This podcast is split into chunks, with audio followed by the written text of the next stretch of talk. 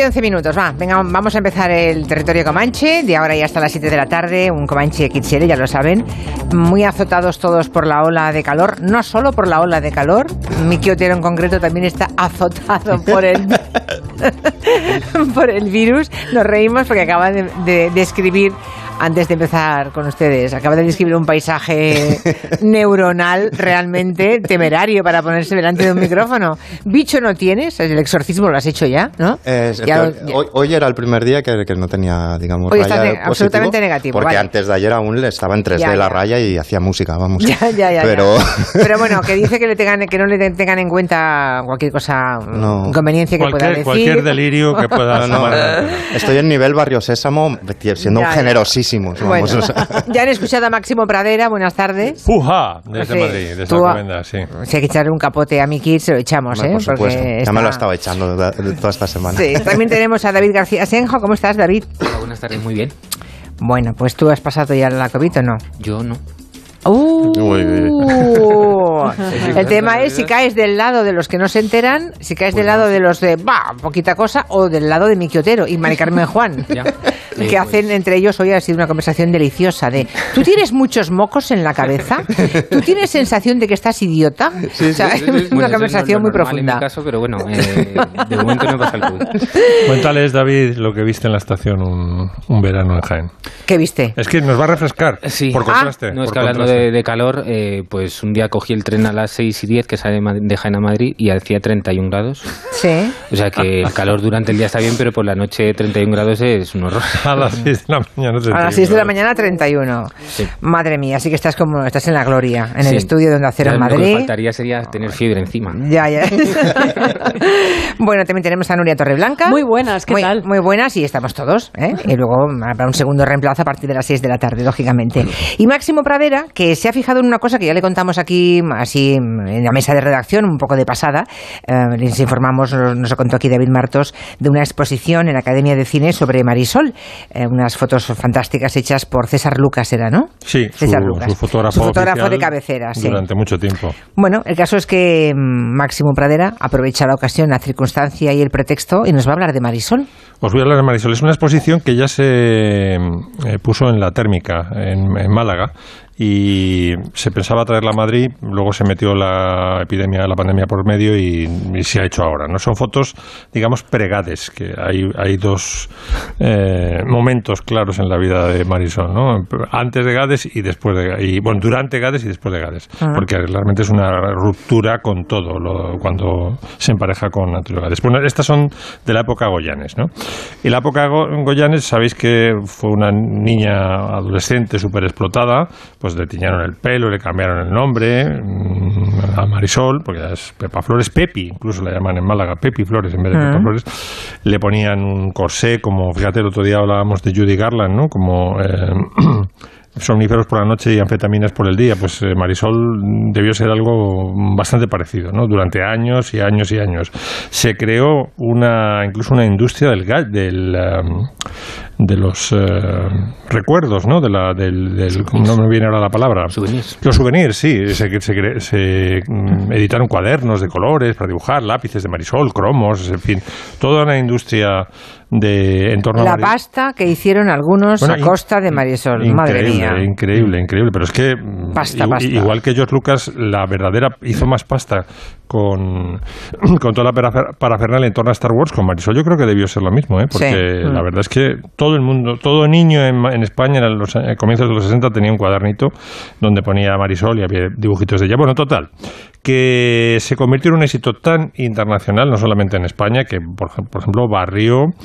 Fíjate, cuando se estrena la primera, que es un rayo de luz, eh, producida por eh, Manuel Goyanes, en un cine próximo estaba, eh, se había puesto el último cuplé de Sara Montiel, que fue un bombazo. Bueno, pues mm, decuplicó en taquilla la película de Marisol a la de, y, la, y barrió a Sara Montiel.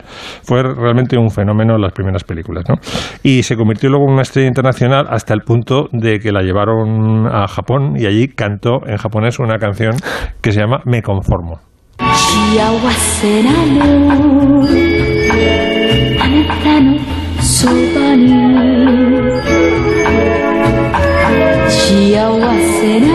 Es ella, ¿eh? Es ella cantando Me conformo. Total, se le reconoce la voz. Sí. Madre mía.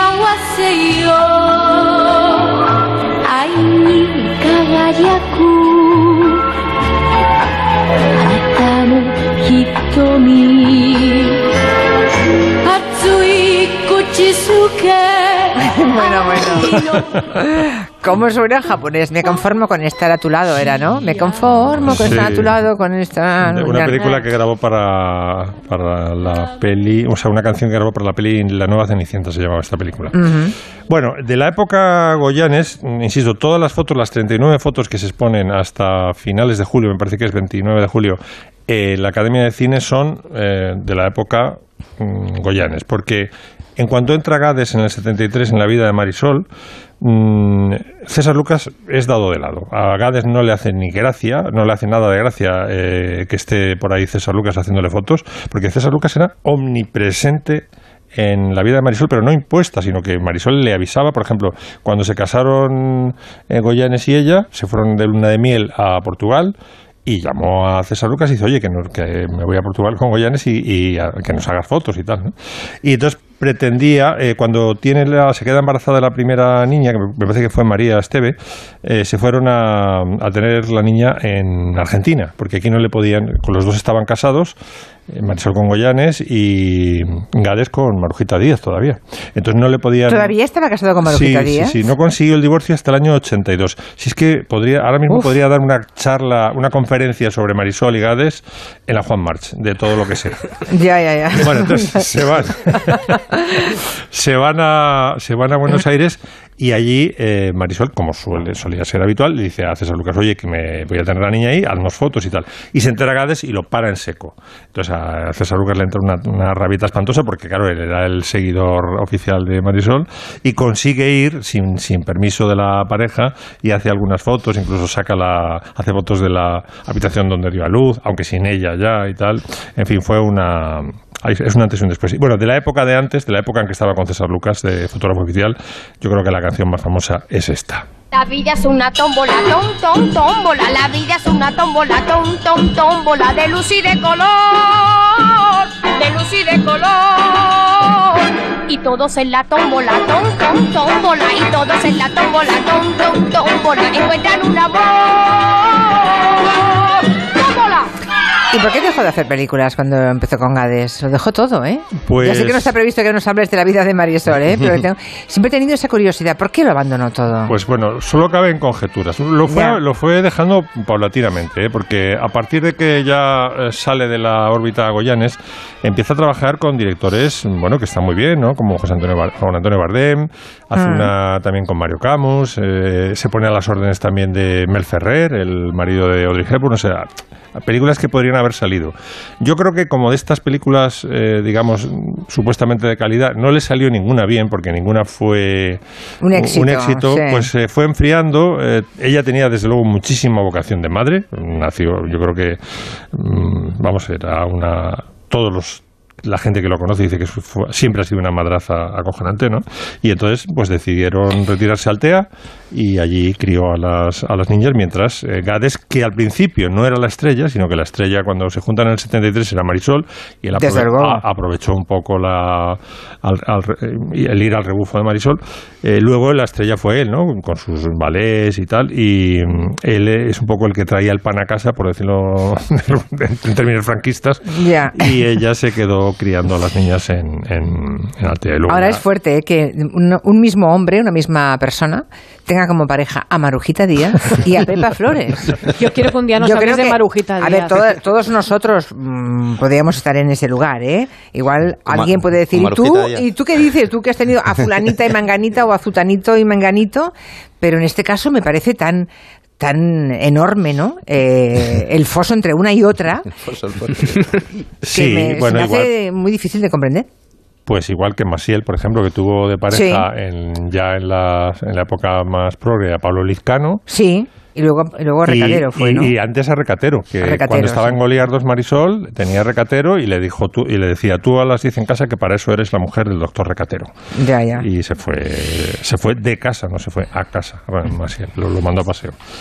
Y bueno, pues... Pero hay un eh, tercer tema que has traído de Marisol. Sí, sí, sí, sí. Digamos la época ya del PC, la época en que se, se libera. eh, grabó, bueno, sabéis que fue tuvo un romance con Serrat, no solamente con Serrat, sino también con. Se, se le atribuyen romances hasta con Polanca, Marisol, en aquella época. A- a- con Ramón Arcusa, del Duodinámico, con Palomo Linares, en fin, hay de to- Anto- con Antonio el Bailarín. Entendido Polanco, imagínate. Sí, yo Romance con Polanco. Con Antonio el bailarín sería mentira, sería broma, ¿no? Con Antonio el Bailarín, Ah. Luego circula por ahí una, una historia, sí, sí. Dice que. Mm, ya. Bueno. Bueno, bueno. Hay, hay de todo. Bueno, de la época Sí. ya, digamos, del Partido Comunista de los Pueblos de España, porque ella no militaba en el de, en el de Carrillo, sino en, de- en el del otro, pues eh, yo creo que una de las canciones más famosas es este Háblame del mar marinero con letra de Alberti. Sí. Dicen que hay toros azules en la primavera del mar, sol es el caporal y las mantillas las nubes que las mueve el temporal. Dicen que hay toros azules en la primavera del mar. Háblame del mar marinero. Si es verdad lo que dicen de él. Yo recuerdo comentarios de cómo le había cambiado la voz, ¿no? Su voz eh, Sí. delgadita, aguda, cómo se fue haciendo más grave con el paso de los años. Sí, una voz de, de contralto baja, Sí. incluso tenía una voz muy grave. Marisol, pero Muy bueno, grave, muy, sí. muy- muy bonita y bueno, y en- cuando hacía, digamos, eh, videoclips, pues ya lo bordaba, porque como es tan fotogénica, la verdad es que es una de las mujeres más guapas que yo he visto en mi vida. Sí, eh, sí, sí, sí, una mujer guapísima. Yo creo que ahí media España todo, estaba todo el mundo enamorado Sí, de ella, como ¿no? nuestra Julie Christie. no sé, Exacto, sí. es, no sé, no sé si No, no, el era- ejemplo era- es ese, pero fue la una- novia de España, desde Una luego. belleza estratosférica. Por cierto, que la famosa foto de interview mm, que se publicó en el 76, me parece en octubre, noviembre del 76, es una foto que fue tomada seis años antes, contado por César Lucas. Una foto que era es de la época, o sea, con 22 o 23 años Marisol, mm, posa para a propuesta de Carlos Goyanes, que tenía algún proyecto internacional, necesitaba unos desnudos de to- la, todavía su mujer, y se llevó a César Lucas a una finca que tenían al sur de Madrid, a unos a una hora o así de Madrid, hicieron Sí. ahí un posado muy, muy relajado porque estaban solamente esos tres, y esas fotos se guardaron, estuvieron, los negativos estuvieron durmi- durmiendo el sueño de los justos durante años, y en el 76 se entera Asensio, al que le iba muy mal, eh, a los tres meses de sacar interview no vendía una escoba, se entera Asensio de que César Lucas tiene esas fotos, le hace una oferta más o menos astronómica, Irrenunciable, de esas que no puedes decir de que esas no. que no puedes decir que no, y un millón de ejemplares de interview. Mm. Y ahí despega Interview. Ahí, ahí en despega la revista en y se convierte en, lo que fue, que fue un bombazo.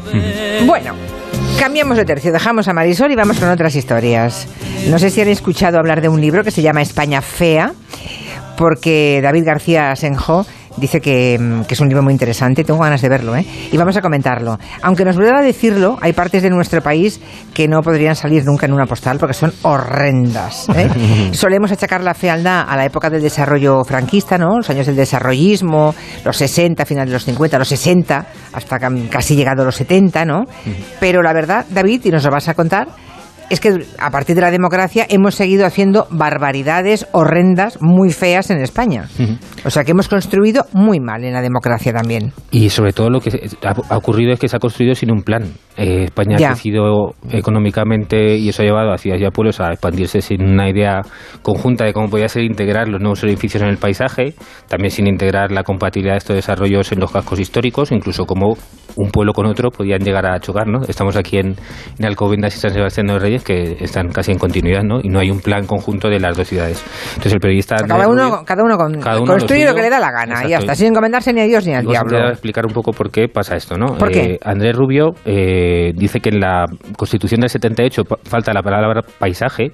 eh, lo que pasa es que, bueno, y que por eso nos ha puesto eh, cuidado en este asunto, pero bueno, también es cierto que el que aparezca la palabra paisaje tampoco pasa nada porque también aparece el derecho a una vivienda digna y estamos con las viviendas escalando otra vez, ¿no? Entonces, el problema es que hay que cada uno vaya de lo suyo es que las, las competencias en materia de urbanismo y vivienda se transfirieron a las comunidades autónomas. Entonces se perdió una herramienta para tratar de un modo homogéneo todo el territorio.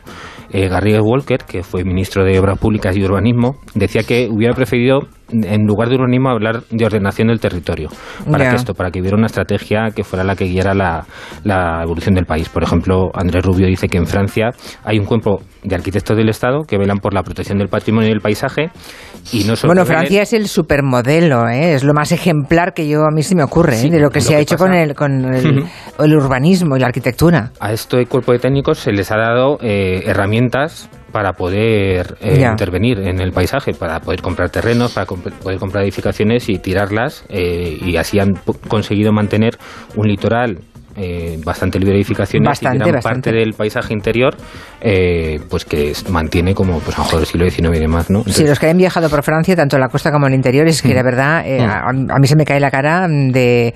Se me cae la baba, quiero decir, ¿eh? Me- me- una envidia absoluta de cómo han sabido mantenerlo todo: las piedras, las costas, las montañas, los bosques. Como la Cantábrica en claro, España, igualito. Claro, es una- en fin. Bueno, ah, supongo que las culpas están repartidas, ¿no? De este auténtico desastre en España. Sí. Mm, Porque está en todas partes, se ha extendido esa fealdad por todas partes. Sí, al final hemos fallado todos como en sociedad como conjunto, ¿no? Los políticos que no han articulado una estrategia y han favorecido un sistema en el que la especulación ha sido la que ha tomado la iniciativa de la urbanización y de la construcción. Los ciudadanos no lo hemos exigido, eh, que se respete ese paisaje. No ha sido un tema considerado nunca en los problemas que nos preocupan. No sé si en el CIS habrá aparecido alguna vez esta preocupación, ¿no? Entonces, bueno, pues si no nos preocupa, tampoco le exigimos a los políticos que lo, que lo arreglen. Y luego también, pues la parte que nos toca, eh, a los arquitectos que hemos proyectado y construido edificios, en muchos casos de una calidad estética discutible o inexistente. Entonces, Y sin pensar dónde se estaban construyendo, ¿no? Es sí. que esa es otra historia, ¿no? ¿Tú, David, alguna vez te ha llegado un proyecto de un cliente y has dicho, yo esto no lo hago? eh, no he tenido la suerte de poder rechazarlo. Queda muy chulo, pero no, ¿no? Este, este engendro no te lo hago. Sí, lo que pasa es que es difícil, es difícil renunciar a eso, ¿no? Eh, la ley obliga a que todos eh, los edificios tengan un arquitecto, pero en un panorama en el que eh, la profesión está bastante eh, precarizada, pues Ujú. es difícil negarse a este a este urbanismo voraz, ¿no? Eh, eh, quería comentar que no había puesto antes, eh, hay un libro anterior que se llama Bienvenido Mr. Turismo de Alicia Fuentes Vega que habla toda cómo se configuró toda la imagen de España alrededor del turismo. Sí. Eh, cómo se Ya. hicieron las ciudades, cómo se hicieron los carteles, publicidades y demás. Y Todo pensando en los turistas, en los siempre guiris. lo hemos pensado que, Ah. que está lo que comentábamos antes, ¿no? que el desarrollismo franquista fue el culpable, pero realmente es que se ha construido como el doble o el triple en toda la época de la democracia. Gran parte le, le achaca a Felipe González que no le debe caer muy bien a- al periodista. Ya, vale. Por cierto, ¿y tendrá algo que ver, pregunto yo con una candidez que todo el mundo sabe que me caracteriza, ¿no habrá tenido algo que ver la, mm, eh, la corrupción en todo esto? Eh. Porque, porque, claro, en las costas, mm, a lo mejor, mm, pues si hubieran tenido criterios un poco más estéticos, un poco más acordes con el paisaje, menos destructores, si no hubiera habido gente que se lo, que se lo llevaba muerto a base de ¿no? Eh, urbanizar zonas mm, y sacar mucha pasta de eso. Sí, sí, la portada del, del- del libro es el hotel del Algarrobico, que es un ejemplo claro de destrucción del paisaje, de corrupción, de, de cómo el que las, el que las eh, competencias estén eh, muy eh, en, en los ayuntamientos, pues al final a un, a un ayuntamiento le interesa bien que se construya un hotel aunque destruya un paisaje porque va a garantizar Mm. puestos de trabajo, va a, a ingresar dinero en las arcas públicas y también en la mano seguramente de algún político, ¿no? Entonces, bueno, pues la falta de control y de medidas correctoras ha hecho esto, que se haya llegado a construir un, un- una mole de hormigón y ladrillo y como este, el Algarrobico es como un ejemplo, pero España está, está llena de todo esto, ¿no? Y Sí, está, pues, bueno. hay otro, otro libro que es también muy interesante, además, que tiene la misma cubierta, eh, el Algarrobico, que se llama Playa Burbuja, de Ana Tudela y Antonio Delgado, que investigaron toda una serie de desastres por todo el litoral mediterráneo. en Bueno, que- pues tenían para dar y vender, ¿eh? Pues Ahí sí, está, es un, un- desastre detrás de otro. si el ¿eh? libro España Fea es un tocho, el de eh, Playa Burbuja es como el doble. Porque es una, una investigación muy rigurosa en la que, bueno, pues todos los casos o muchos de los casos de corrupción y al final, pues es eso. Hay políticos interesados, hay gente de los pueblos que vota a esos políticos interesados, Claro. hay mano de obra y demás. Entonces, bueno, pues es un Mm. problema. Se han forrado, se han forrado. Bueno, claro. tiene que ver como todo con la clase y con el dinero también, porque los municipios mm, que tienen una renta más alta normalmente están más protegidos Claro, dentro claro. de España, ¿eh? Claro. Que- que dentro del de- desastre Sí, no, generalizado. no, no se cumple a rajatabla porque, por ejemplo, Pontevedra es un centro histórico mimado y cuidado eh, extraordinariamente. Vitoria también, creo. ¿no? Y, bueno, no, no, Vitoria, bueno, Pontevedra no es que sea una ciudad extraordinariamente rica, ¿no? No, pero ha habido, han contado con la suerte de tener El casco antiguo, ¿eh? Yo no digo hacia dónde han crecido las ciudades, ahí ya me un, un problema que los cascos antiguos en muchos casos se han, se han protegido, pero claro, todo lo de alrededor se queja mucho el, Claro. eh, Andrés Rubio de que Mm. hay una lista de pueblos bonitos de España y dice, vale, sí, el casco histórico es bonito, pero te sales al polígono industrial. Y chillas, incluso- y chillas. Sí, sí, sí, Entonces, es verdad. que dice que en Francia eso, eso no ha ocurrido, ¿no? Entonces, Claro. bueno, eh, la verdad es que sí habla de ejemplos como, eh, como Vitoria o como Pontevedra. Eh, eh, también eh, habla de César Manrique, que es una figura central en el libro, al ser un pionero en la protección del paisaje de la isla de Lanzarote y por haberse enfrentado, pese a su pa- fama y su prestigio, a la incomprensión de las administraciones. ¿no? Entonces, eh, por el otro lado, dentro de la administración, pues tenemos a Oriol Veigas en Barcelona, en el que la estrategia que tuvo para diseñar la ciudad en la, en la transición fue modélica. César Manríquez que no es que no es que diseñara la isla también, sino que le diseñó un futuro, ¿no, David? O sea, es Claro. decir, todo Sí. pasa por el- esta Claro. cosa casi ajardinada que se inventó. ¿no? Exacto, sí. Que por cierto, yo creo que Lanzarote sin César Manrique sería un horror de No, no, está edificios turísticos de, de 20 plantas. Pues Estoy sí. casi segura de eso. ¿eh? Es él Incluso- quien la ha protegido. ¿eh? Sí, sí. Incluso colaboró con otro arquitecto del que hemos hablado alguna vez, que es Fernando Higueras. Sí. Eh, hizo el Hotel de las Salinas, que Sí. colaboró con él y entonces el espacio del interior del hotel Es precioso. es precioso. Lo que pasa es que si te fijas las obras de recién construido ese hotel sin ninguna vegetación ni nada, es otra moneda de hormigón brutal Sí. que si no hubiera sido.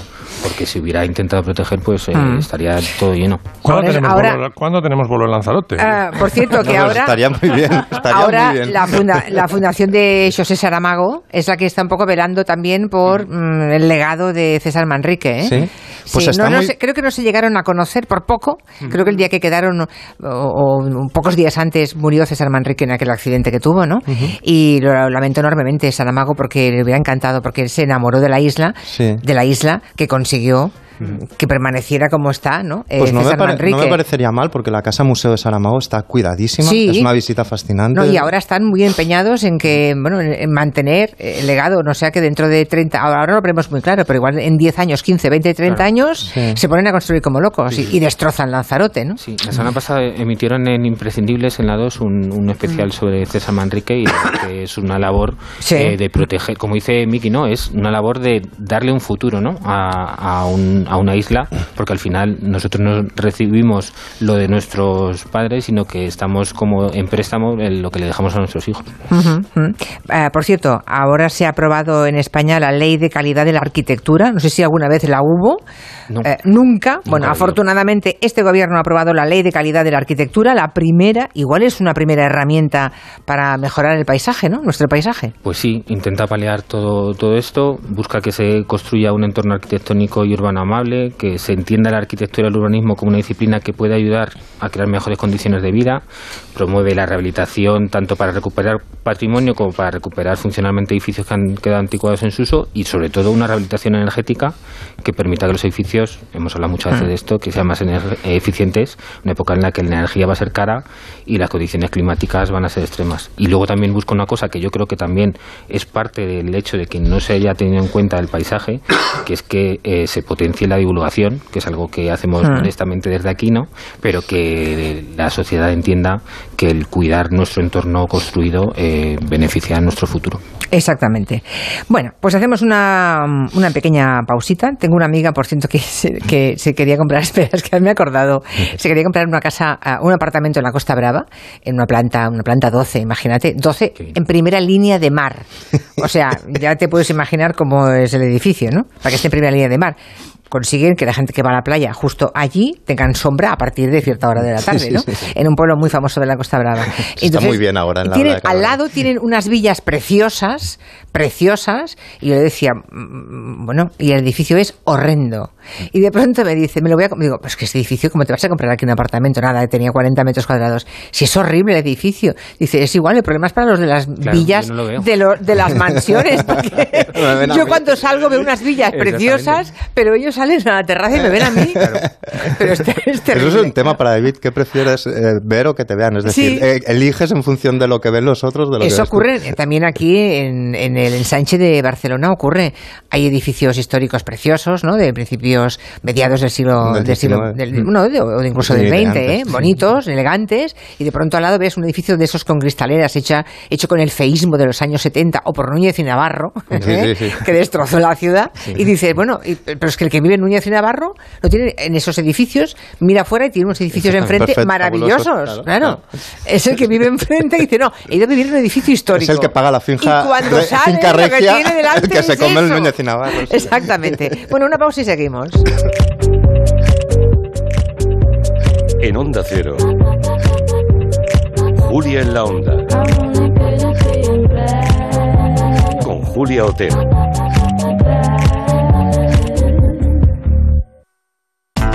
Hablemos. Estos días hemos hablado con la dermatóloga Alba Crespo de la nueva generación de protectores solares Aven, que incorporan el primer filtro orgánico que protege frente a los rayos ultravioleta y la luz azul. Bienvenida. Gracias. Doctor, algunas dudas después de la entrevista del otro día. Esther de Málaga pregunta por qué es importante protegerse de la luz azul además de los ultravioleta. Porque penetra profundamente en la piel y es la responsable de la aparición de manchas. Y ahora los protectores solares AVEN nos protegen de los dos. Mireia de Madrid quiere saber qué función tienen las vitaminas. Los radicales libres son responsables del envejecimiento de la piel y las vitaminas E y C los protectores solares AVEN los neutralizan. En la farmacia y para farmacia os aconsejarán. Gracias, doctora. A vosotros. Ya no es que lo mires y no puedas dejar de mirarlo. Ya no es que revivas cada curva como la primera. Ya no es que lleve lo último de lo último, porque lo es todo y a la vez es algo totalmente nuevo. Nuevo Nissan Qashqai. Inventamos el crossover y ahora lo reinventamos. Descubre esa sensación de probar algo totalmente nuevo en tu concesionario Nissan.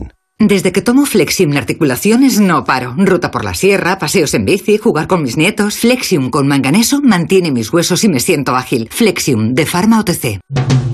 Super ofertas fin de semana en Hipercor y el supermercado El Corte Inglés. Solo hasta el domingo, filetes primera A de cadera o babilla de vacuno joven La Finca, en mostrador tradicional, solo 16,95 euros el kilo. Así son las super ofertas fin de semana de Hipercor y el supermercado El Corte Inglés. Hasta el domingo en tienda web y app. Precios válidos en Península y Baleares. Entonces la alarma salta si alguien intenta entrar. Esto es un segundo piso, pero la terraza me da no sé qué. Nada, tranquila. Mira, con los sensores de puertas y ventanas podemos detectar vibraciones y golpes. Y así nos anticipamos. Y fíjate, con las cámaras podemos ver si pasa algo. Si hay un problema real, avisamos a la policía. Tú piensa que nosotros siempre estamos al otro lado. Este verano protege tu hogar frente a robos y ocupaciones con la alarma de Securitas Direct. Llama ahora al 900-272-272. Llega hasta donde tú quieras con la Complutense, la mayor universidad presencial de España y con la más completa oferta educativa, cultural y deportiva. 73 grados, 21 dobles grados, 13 titulaciones internacionales, 159 másteres, 57 doctorados, más de 300 cursos de formación permanente. Descubre la Complutense. Hola, ¿sabías que en Vallesol contamos con todos los servicios que una persona mayor necesita para sentirse como en casa? Sí, con todos los servicios, tanto en nuestras modernas residencias como en nuestros nuevos apartamentos, todos ellos con jardín. Ven a conocernos o infórmate en el 924 24 25 o en vallesol.es. Vallesol, la residencia que te mereces. Si eres de los que esperan sentados, este mensaje no es para ti. Si eres de los que luchan por una sociedad mejor, quizá te interesa. La sanidad agoniza y es hora de actuar. Toca salir a la calle. 18 de junio, 11 de la mañana, Plaza de Jacinto Benavente, Madrid. Únete a las enfermeras para defender nuestra sanidad. Hagamos historia. Es un mensaje de Unidad Enfermera. Tres preguntas sobre adelgazamiento. ¿Se puede adelgazar en verano y estando de vacaciones? ¿Se puede llegar a septiembre con menos kilos? La respuesta es... Este verano adelgaza con hasta un 40% de descuento. Pide tu cita informativa gratuita en Adelgar 91 577 44 77 y adelgar.es.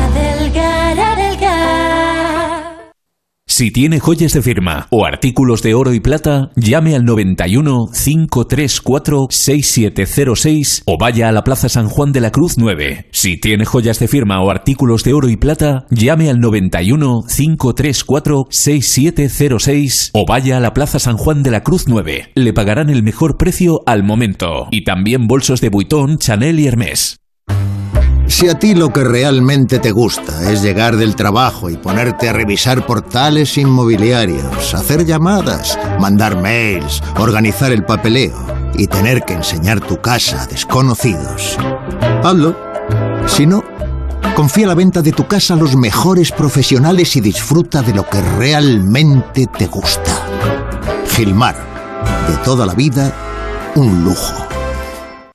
¿Quieres saber qué respuesta inmunitaria has desarrollado tras la vacunación o la infección por COVID-19? ¿No estás seguro de haber pasado la enfermedad? ¿Estás infectado y no sabes en qué estadio? Sal de dudas ya con Democratest por 25 euros. Test serológico rápido con resultados en una hora. Test vacunación con resultados el día siguiente. Democratest, el valor de un diagnóstico a tiempo. Facebook, Twitter, YouTube. Hay más de un medio para que nos sigas. ¿Cuál te gusta más? Onda Cero es la radio que siempre va contigo, porque estamos en las redes sociales para que nos sigas, para que opines, para que compartas noticias. Onda Cero.es, más y mejor.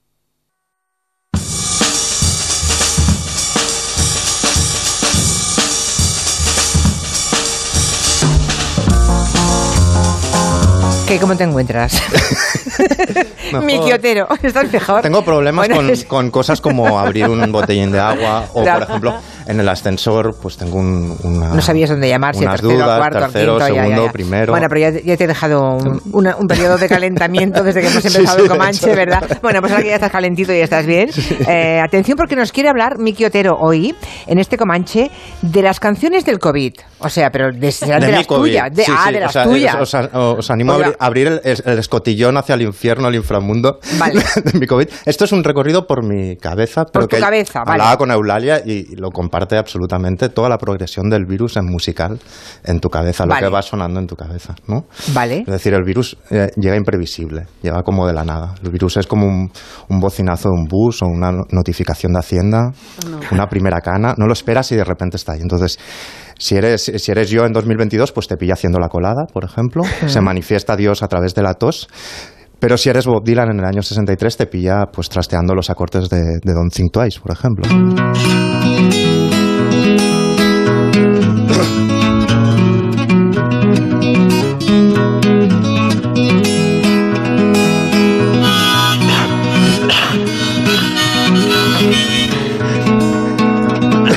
Como, como Esto es, tose, ¿no? esto es Bob Dylan en una sesión del 63 que le entró un ataque de tos hasta Sí. el punto de que se editó en los 90 esta canción y el título de la canción es, eh, es eh, la, la canción de la tos, de Cough Song. Entonces a ti te viene esta tos cuando estás haciendo la cola y piensas, bueno, puede ser el aire acondicionado. no sé. Míralo. Me he puesto a un tubo de escape, pero entonces coges el teléfono, coges una llamada y te pasa lo mismo que al principio de Taxman de los Beatles. One, two, three, four. One, two. Es decir, toses, ¿no? Entonces, eh, ¿Quién tosía de los cuatro aquí? Creo que era Lennon el que Lennon. tosía, creo, creo. Pero eh, tienes que mantener como la presunción de inocencia. ¿No te has hecho el test aún? Podría ser cualquier tipo de, de cosa. En mi caso podría sospechar, porque mi mujer fue a trabajar al Primera Sound, que aquello era una especie de cumbre del G8 de Sí. jepas de todos los países. podría, podría haber sospechado, pero bueno, pensé, mañana estarás mejor, me fui a acostar y mañana no estaba peor, mañana no llegó a tiempo porque empecé a temblar de una forma delirante hacia la una de la madrugada y empecé a, a temblar y a sentir este ritmo como de rock pionero de Jerry Lee Lewis de esta canción que va sobre el que te tiemble todo el cuerpo.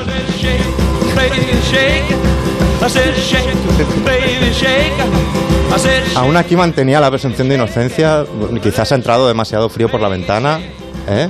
En estas Igual, no- igual no es el COVID que tengo, no va a ser eso. en no. estas noches a 28 Sí. grados con ola de calor yo sospechaba de una brisa nocturna que entraba por la ventana pero eh, el caso es que ya empezó a entrar en mi cabeza esta especie de nebulosa alienígena extraña que se parece al inicio de esta canción de los gritos y luego alguien como llamando a la puerta ya veréis ahora que es el dolor de cabeza Ahí. Esto es tu cabeza cuando empieza a convertirse en una sopa tu cerebro. Y al cabo de un rato ya la fiebre había subido mucho y lo que escuchaba era esto. Tuve que incorporarme como, como una especie de estrés postraumático de Vietnam en la, en la cama, en el cabezal de la cama, ponerme el termómetro infantil de poco yo que tengo en, la mesilla porque siempre estoy poniéndoselo a los niños y tomar la temperatura de, de mi corazón, de mi cerebro y lo que sonó, eh, que se tradujo en 39 grados y medio que, que durarían 30 horas. eh, fue esta canción de la luz. Everybody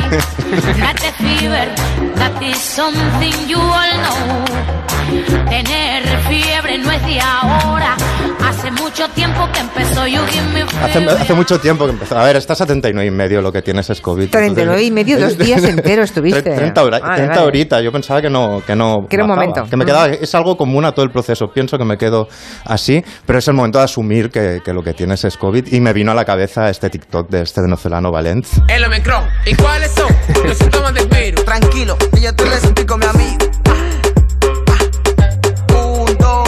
Compraste chinola, cebolla, menta y limón. Usted tiene Omicron. Saliste sin mascarilla, pues junten el colmadón. Usted tiene Omicron. Esto es lo que suena en mi cabeza. Mi cabeza es muy caprichosa y cuanto más lenta me va, de repente me vienen canciones súper rápidas, hiperaceleradas, ¿no? Mi cabeza es como este caniche que se piensa que es más grande y le, le ladra mucho a los perros A los grandes, grandes. ¿no? Va muy lenta, pero entonces es cuando vienen a traición las canciones más rápidas. La que más rato me acompañó durante las primeras eh, horas de fiebre fue esta. Ay, negra, mira, búscate un candete. Ey, inyectame tu amor como insulina. Vitamina de cariño.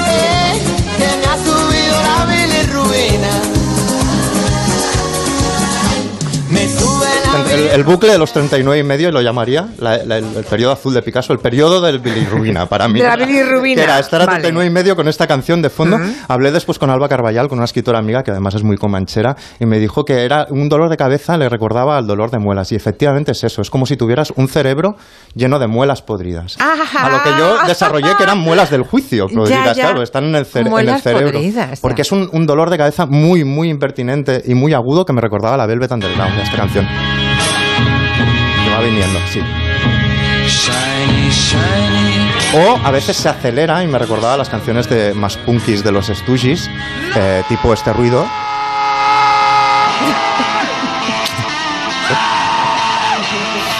que es una canción donde Easy Pop llega a toser en el puente de la canción. Ahí está. Esta es mi sí, cabeza sí. durante una serie de horas. Eh, Te vuelves un niño necesitado de compasión. Realmente quieres volver a, a tu habitación in- infantil y vienen a tu cabeza los anuncios de tu más tierna infancia, ¿no? Mamá, mañana no podré hablar. Me cuesta respirar. Está resfriada. Mamá te pondrá mejor. Me venía esta voz, esta voz casi diabólica, infantil, me venía continuamente y claro, venía la tos, venían las dificultades para respirar y venía en mi cabeza como un torpedo esta otra canción. Necesito respirar, descubrir el aire fresco y decir Tienes rato para fantasear de dónde viene ese virus, de qué cepa puede provenir, ¿no? Su- Su trazabilidad. Y pensaba yo en esta escena de la invasión de los ultracuerpos. No sé de dónde proceden esas flores, pero hoy me siento como si me hubieran envenenado. Hemos de llevarlas a analizar al laboratorio. Es el único dato que tenemos y creo que muy importante. Sí, a lo mejor se meten en nuestros cuerpos y transforman nuestros genes, haciéndonos distintos, cambiándonos. Claro que sí, yo me notaba cambiado, transformado. Para empezar, bastante más tonto de lo que ya soy habitualmente. Y había momentos de delirio, por ejemplo, de pensar en marcianitos. Una canción que también vino a mi cabeza fue Los marcianos llegaron ya. Los marcianos llegaron ya y llegaron bailando Todo esto, esta canción inmóvil en la cama, sudando la fiebre. A 39 y medio, qué horror. Piensas en la medicina, evidentemente. Así se porta tu salud. Llama a tu puerta de hombre medicina. Y luego convives. Entonces, por ejemplo, yo estoy con dos niños pequeños que yo veía que me abrazaban, pero con suspicacia, ¿no? En plan, me abrazaban, pero el muslo solo, ¿no? Hasta que el mayor me dijo, como si fuera el doctor Simón infantil, me dijo, papá, ponte la mascarilla o no vengas a, a hablarme. Y, y en mi cabeza sonó. No tocarte y pasar el día junto a ti. Y temes quedarte así con esta especie de bruma mental, como de niebla en Valladolid, en- instalado en la certeza de que suspenderías un psicotécnico de autoescuela, es decir, que eres muchísimo más lento de lo que eras, pero tienes que hacer actores, acciones cotidianas, como por ejemplo coger un vaso de agua. Aquí estoy en la cama, Y te levantas a coger uno. mira. Aquí soy yo caminando por el pasillo. Aquí cojo el vaso de agua, Sí. dudo. Y aquí me estoy bebiendo el vaso Ole, de agua. muy bien. Y me aplaudo a mí Solito y mismo. todo, solito, Como un, como un líder soviético al final de su discurso. Aplaudo mi, mi logro, me vuelvo a la habitación y soy un astronauta como el de Bowie. Porque decíamos con Mari Carmen que esta especie de estado mental de escafandra no lo abandonas eh, ya. Te confías a tu habitación con la canción de los Beach Boys, In My Room. O con esta otra de Mecano.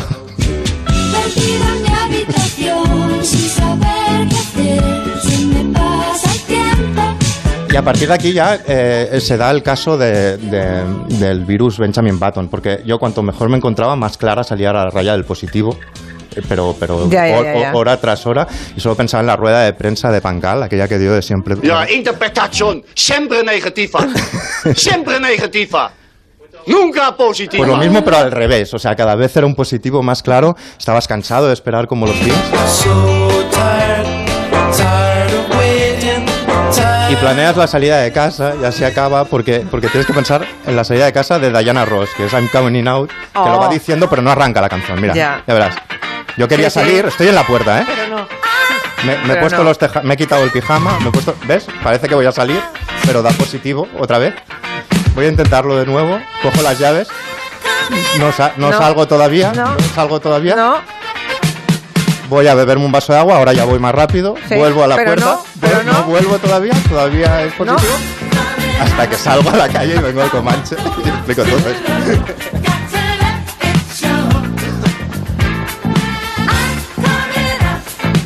Sentado así.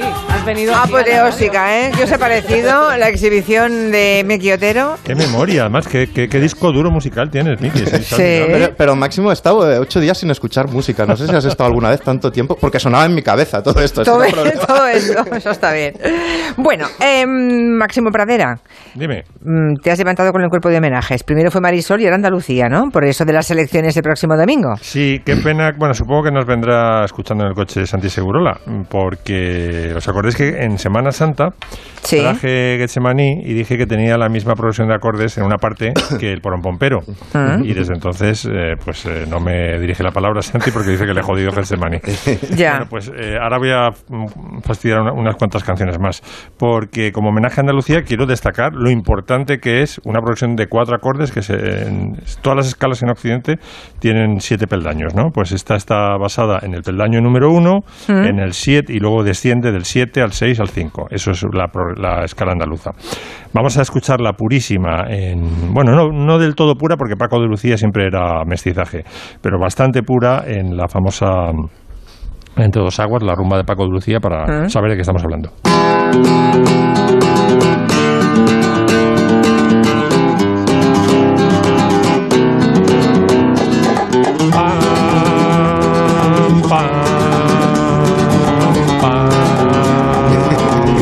Eso es la escala andaluza. Vale. Ahora lo vamos a escuchar cuando Paco de Lucía fue a, a la Alemania luterana y se encontró con Bach, pues le dijo, mira, mira chico, esto, esto lo podía utilizar tú en tu en tu tocata y fuga eh, para órgano. Dice, pues pasa, pásame, pásame la progresión andaluza y este fue el resultado. Tum, tum, tum,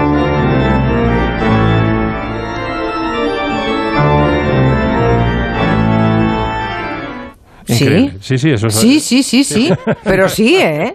Pero sí. Pero ahora, sí. Ahora te voy a fastidiar otra canción más. A Eh, ver. Rubia. Eh, A ver. Hit, Hit the Road Jack. Eh, Pocholino, ¿cómo eres? Pocholina. Hit the Es Road Jack de, de Rachels. A ver. Ay, ay, ay.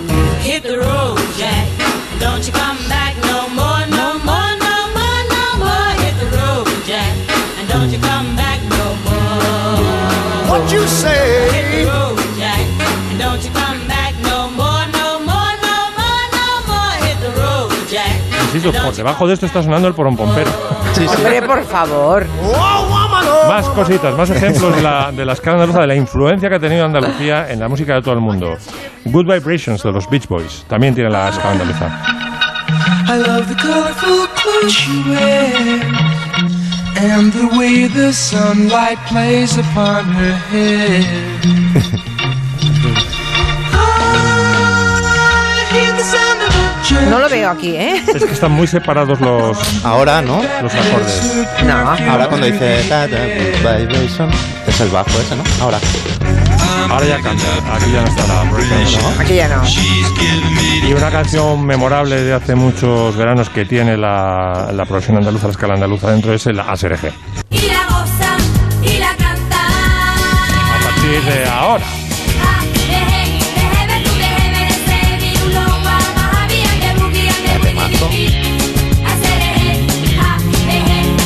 ¿Quién ha dicho un vaya temazo? Yo, yo, me Ah, un temazo. es un y además temazo, vale, vale, cumpleaños, no, no. puedo hacer un especial a SRG cuando queráis. ¿Sí? Eh, me- No me piques, eh, que te lo encargo. Pues tú encargas, ¿sabes? Dos, horas de SRG. Es novela negra, es Sí, novela negra. es, es una canción como, como de salsa. Bueno, pues queda encargado, venga. Venga, Una. SDG, no hace falta que sea el viernes que viene, puede ser otro, pero... Vayas a poner enfermo otra vez. bueno, ya está. Se ha acabado. Ya se ha acabado. Ya se ha acabado. bueno, pues mira, mira qué bien que tiene, tenemos todavía tiempo y había dejado un poco de cola, pobre Nuria Torreblanca, como ya sigue después, digo, si no le da tiempo, pues lo cuenta después, pero sí que llegamos a tiempo. Hoy se estrena El insoportable peso de un talento descomunal, que es una peli que protagoniza un actor muy peculiar, que es Nicolas Cage, y caras. muy peculiar, sí, y del quiere hablarnos Nuria, un momentito. Sí, una peli en la que además de Nicolas Cage tenemos por ahí a nuestro Paco León.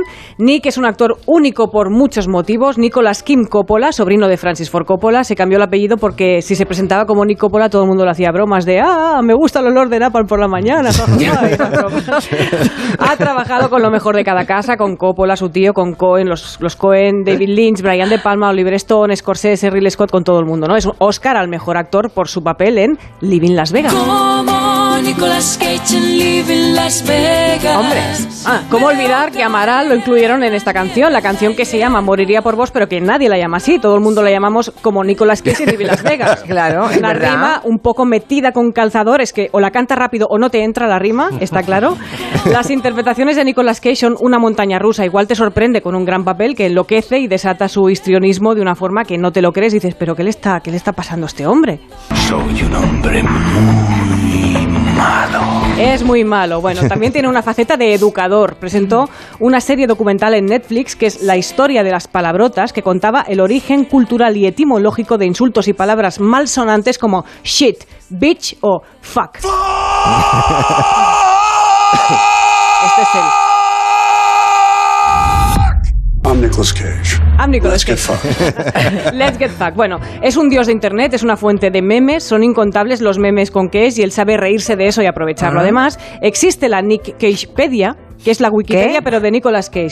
Nick ¿Y quién la- Cagepedia. pero no, no lo habrá hecho él. No, no, pero hace un montón de gente la enciclopedia en español dedicada únicamente a él. A Nicolas Sí. Cage. Y mañana, que sepáis que se celebra un evento llamado The Nicolas Cage Experience Madrid y Sevilla, proyectarán sus dos pelis más taquilleras que son Cara a Cara y Coner.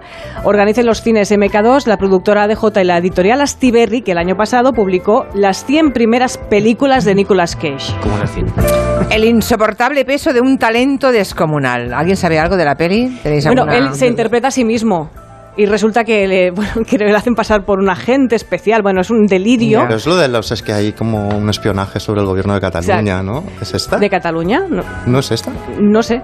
Ah, es Bueno, hay un espionaje, no pero no sé caso, si es sobre Cataluña. no soy Es nada fiable ahora Nicolas, mismo. Nicolas Cage, Quizá lo he soñado. espionaje, Cataluña, no sé. Vamos Quizá lo he soñado, pero... pero De espionaje hay, desde luego. Sale Pedro Pascal, Paco León y lo, lo que le hacen creer que va a ser un agente, hay un espionaje. Pero por lo que veo, todos sois muy de Nicolas Cage, ¿no? ¿Os gusta? Yo soy, yo soy A muy fan de Nicolas. A mí depende en qué películas. Mi A mí, por ejemplo- A mí me pasa lo es- mismo. A mí es que me pone muy A mí en. Teniente Corrupto de Herzog me Mm. flipa, en Arizona Baby. ¿Y a ti? Eh, Peggy Sue se casó. A mí en Hechizo de Luna me gusta como También. la Ya. relación con Cher. A mí Arizona Baby. Mm. Básicamente ya, punto. Punto. Bueno, a mí me pone un poco nerviosa. No sé, Sí. Tiene algo. Debe ser el talento inconmensurable. Bueno, pues Tiene Ale, un pelo natural precioso, por ejemplo. abandono al primer turno del Comanche, que vaya muy bien, que te repongas bien. Seguro. Eh, van a las noticias y a la vuelta el segundo turno del territorio Comanche. No se lo pierdan. Son las 6 de la tarde, las 5 en Canarias. Noticias en Onda Cero. Buenas tardes. Empezamos con un adiós a uno de los mitos del cine francés, el actor Jean-Louis Trintignant, que ha fallecido hoy a los 91 años. Deja una extensa filmografía, aunque quizás su película más conocida es Un hombre y una mujer, que protagonizó junto a la actriz Ainhouk Aimé y que ganó la Palma de Oro en Cannes. Corresponsal en París, Álvaro del Río. Monumento del cine y el teatro en Francia, Jean-Louis Trintignant ha fallecido tranquilo, de vejez y rodeado de los suyos, acaba de anunciar su familia. Tenía 91 años y durante más de media década dedicado a la escena y a la gran pantalla. Su rostro se hizo popular con Idios creó a la mujer junto a Brigitte Bardot, pero entraría en la historia del cine con su papel en Un hombre y una mujer de Claude Lelouch, Palma de Oro en 1966.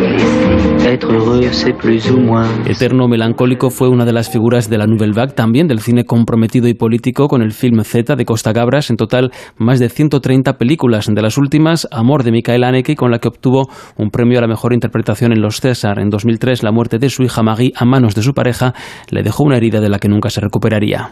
Miramos ahora los principales incendios activos a esta hora de la tarde. El que se ha declarado poco después de la una en Zurraquín ha obligado a desalojar el parque de ocio Puy de Fou. Más de 2.500 personas que se encontraban en el interior, entre ellos 700 empleados, además de los animales. Vamos con los últimos datos. Onda Cero en Toledo, Javier Ruiz. A esta hora son una veintena de medios y un centenar de personas los que tratan de controlar el incendio originado en la finca Zurraquín, en las proximidades del parque temático Puy Fou, que optaba por evacuar en las instalaciones los 2.500 visitantes, 700 empleados, 200 aves, 53 caballos y todos los animales han sido evacuados sin que ninguno tuviera que eh, sufrir ningún tipo de daño. Además, se ha cortado la CM40, autovía que circunda a Toledo, en prevención y para tratar también de controlar ese fuego. La dirección del parque ha agradecido a todos los medios que están colaborando en la extinción del incendio y ha indicado que los invitará a a visitar el parque cuando todo haya acabado, igual, de igual manera que a los 2.500 eh, visitantes que estaban en ese momento en Puydifú. En Zamora, el fuego ha arrasado ya más de 9.000 hectáreas, está descontrolado y avivado por los vientos que azotan la zona, las altísimas temperaturas y la ausencia de humedad. Son unas circunstancias excepcionales, según ha dicho el presidente de Castilla y León, Alfonso Fernández Mayueco, que se ha desplazado al puesto de mando avanzado del incendio. Se han producido unas condiciones climáticas eh, probablemente únicas en, las últimas décadas. Vientos de más de 40 kilómetros. Temperaturas en torno a los 40 grados. Prácticamente no hay humedad. Estamos hablando unas circunstancias climatológicas excepcionalísimas que han provocado esta situación. Jornada de ganancias en las bolsas europeas después de una semana fatídica en los mercados. La española se anota un 0,84%. Esto le ha permitido recuperar los 8.100 puntos, aunque se deja en la semana casi un 3%. Carmen Sabido. Recuperan parte del terreno perdido, pero los temores por la alta inflación siguen persisten en los mercados. El IBEX pierde en una semana ciaga casi el 3%, aunque hoy ha logrado superar los 8.100 puntos gracias al empuje de la banca. Sabadell y Bankinter se anotan más del 5% y CaixaBank un 3,5%. Los valores más penalizados han sido los ligados a la energía. Repsol ha caído un 4,5%, Naturgy más del 4% y Enagas casi el 3%. La prima de riesgo retrocede hasta los 107 puntos y el barril de petróleo también baja hasta los 113 dólares. Y hoy el Gobierno ha enviado a Bruselas el rescate a la productora de acero Celsa por 550 millones. Y en Murcia, tres menores han sido detenidos acusados de la violación de dos chicas de 14 y 15 años. Los detenidos están ya internados. Onda Cero Murcia, Ángel Alonso. Los hechos han ocurrido en una zona apartada de la urbanización Joven Futura, en el barrio murciano de Espinardo. Hay indicios de que los tres menores detenidos obligaron a las dos adolescentes a subir en sus motos, las llevaron a una zona apartada y las agredieron contra su voluntad. Los tres jóvenes están investigados por los presuntos delitos de agresión sexual, detención ilegal, lesiones y amenazas. Según confirman desde el Tribunal Superior de Justicia de la región de Murcia, se trata de tres menores con poco respeto a la autoridad y en algún caso ya tenían antecedentes por otros hechos delictivos.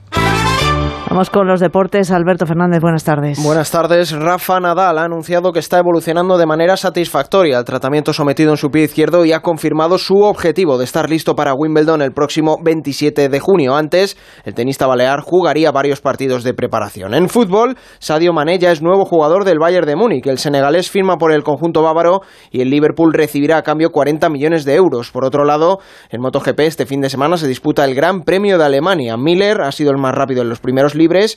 Esta noche también en Fórmula 1, primeros libres del Gran Premio de Canadá. Y en baloncesto, a partir de las 9 de la noche, con 1-1 en la serie, Real Madrid y Barcelona juegan el tercer encuentro de la final de la Liga Andesa en el Palacio de los Deportes. Volvemos con más noticias a las 7 de la tarde, las 6 en Canarias. ¿Cómo quedará el mapa político de Andalucía? ¿Será fácil formar gobierno? ¿Se cumplirán las previsiones? Este domingo, todas las respuestas. Elecciones al Parlamento de Andalucía en Onda Cero. Información a lo largo de toda la jornada. Y a partir de las 8 de la tarde, especial Elecciones Andaluzas con Carlos Alsina. Los posibles escenarios, las reacciones políticas, conexión con todos los puntos de interés, un exhaustivo análisis con un amplio equipo de analistas que valorarán la nueva etapa que se abre y el nuevo mapa político en nuestro país. Este domingo a las 8 de la tarde, especial Elecciones Andaluzas con Carlos Alsina. Te mereces esta radio. Onda Cero, tu radio.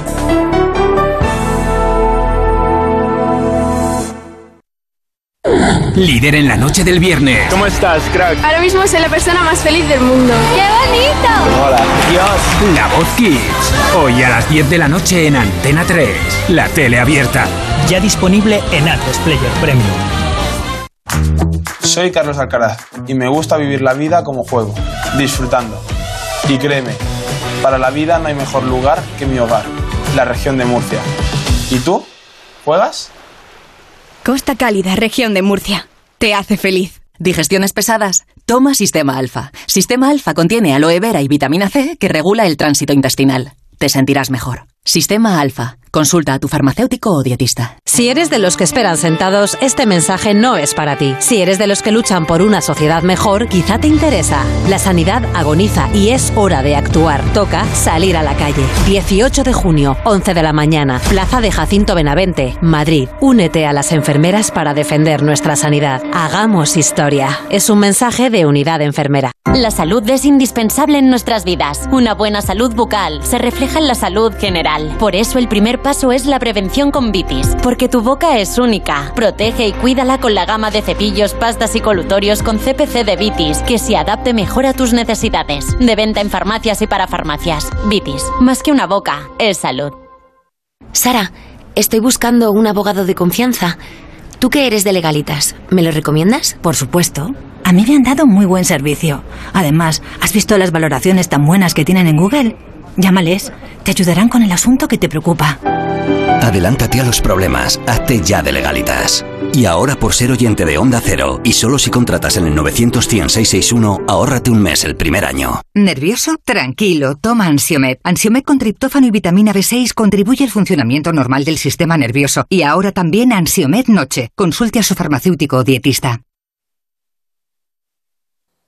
Onda Cero. Que esta no sea la última canción que escuches. No uses los cascos ni el móvil al cruzar ni cuando uses patinete o bicicleta.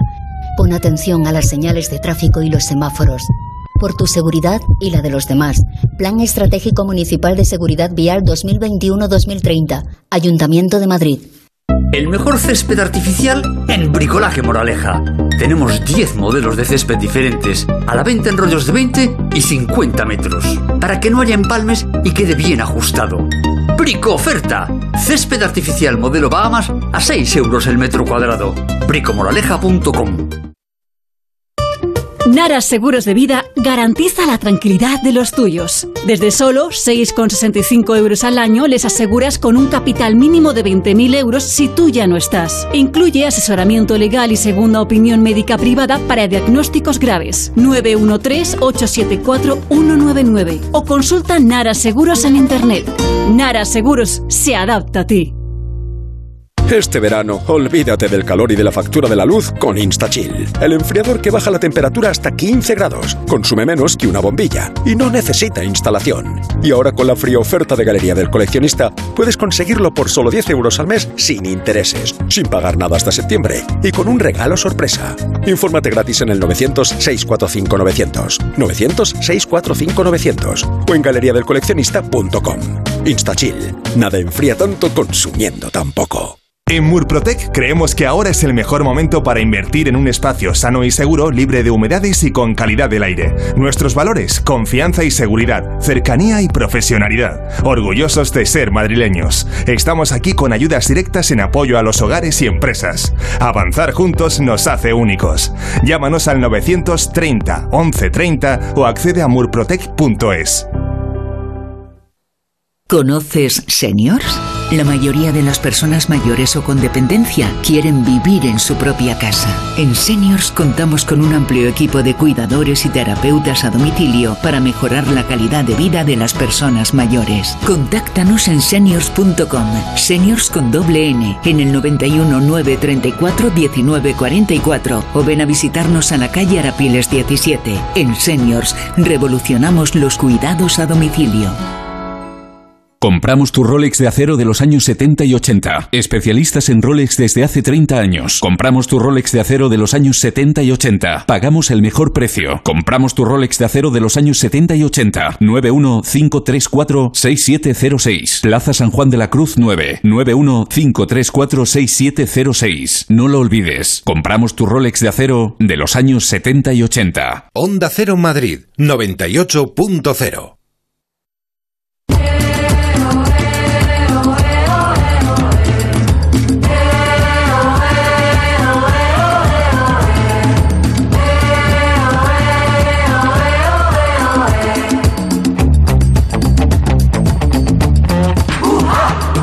Las 6 y 11, una menos en Canarias. Estamos en la segunda parte, el segundo turno del territorio Comanche, al que se incorporan en este momento, además de la señora Torreblanca, que sigue, ¿verdad? Ya siempre se reengancha. Tenemos a Noelia Danez. Muy buenas, Noelia. Buenas tardes, ¿qué tal? Uy, ¿Tienes la voz tomada, Noelia? Estoy como una Giovanni Madre mía. Estoy con una faringitis. oh, estoy con una faringitis estupenda. Madre mía. Bueno, pues, ¿has oído cómo el COVID-19 sonaba en la cabeza de Miki Otero. Ha hecho un repaso musical maravilloso. Sí, me, me tronchado ¿Te has sentido identificada o no? Bueno, sí, porque yo ya sabéis que también tuve COVID Premium y esto de ah. que se te va la olla, vamos, lo, reconozco totalmente. Es verdad que ya hace tiempo y no me acuerdo mucho, pero, pero sí, sí, bueno, total. El que ha dicho sí es antisegurola. No sé si estaba probando sonido o ha dicho que sí que se te va la olla. Ya no lo sé. Sí, a mí, a mí se me... ¿Se, te fue la olla? Hombre, yo estuve 10 días metido en una habitación de un hotel reformatorio. De esos donde es tu Vietnam, es tu Vietnam, ¿eh?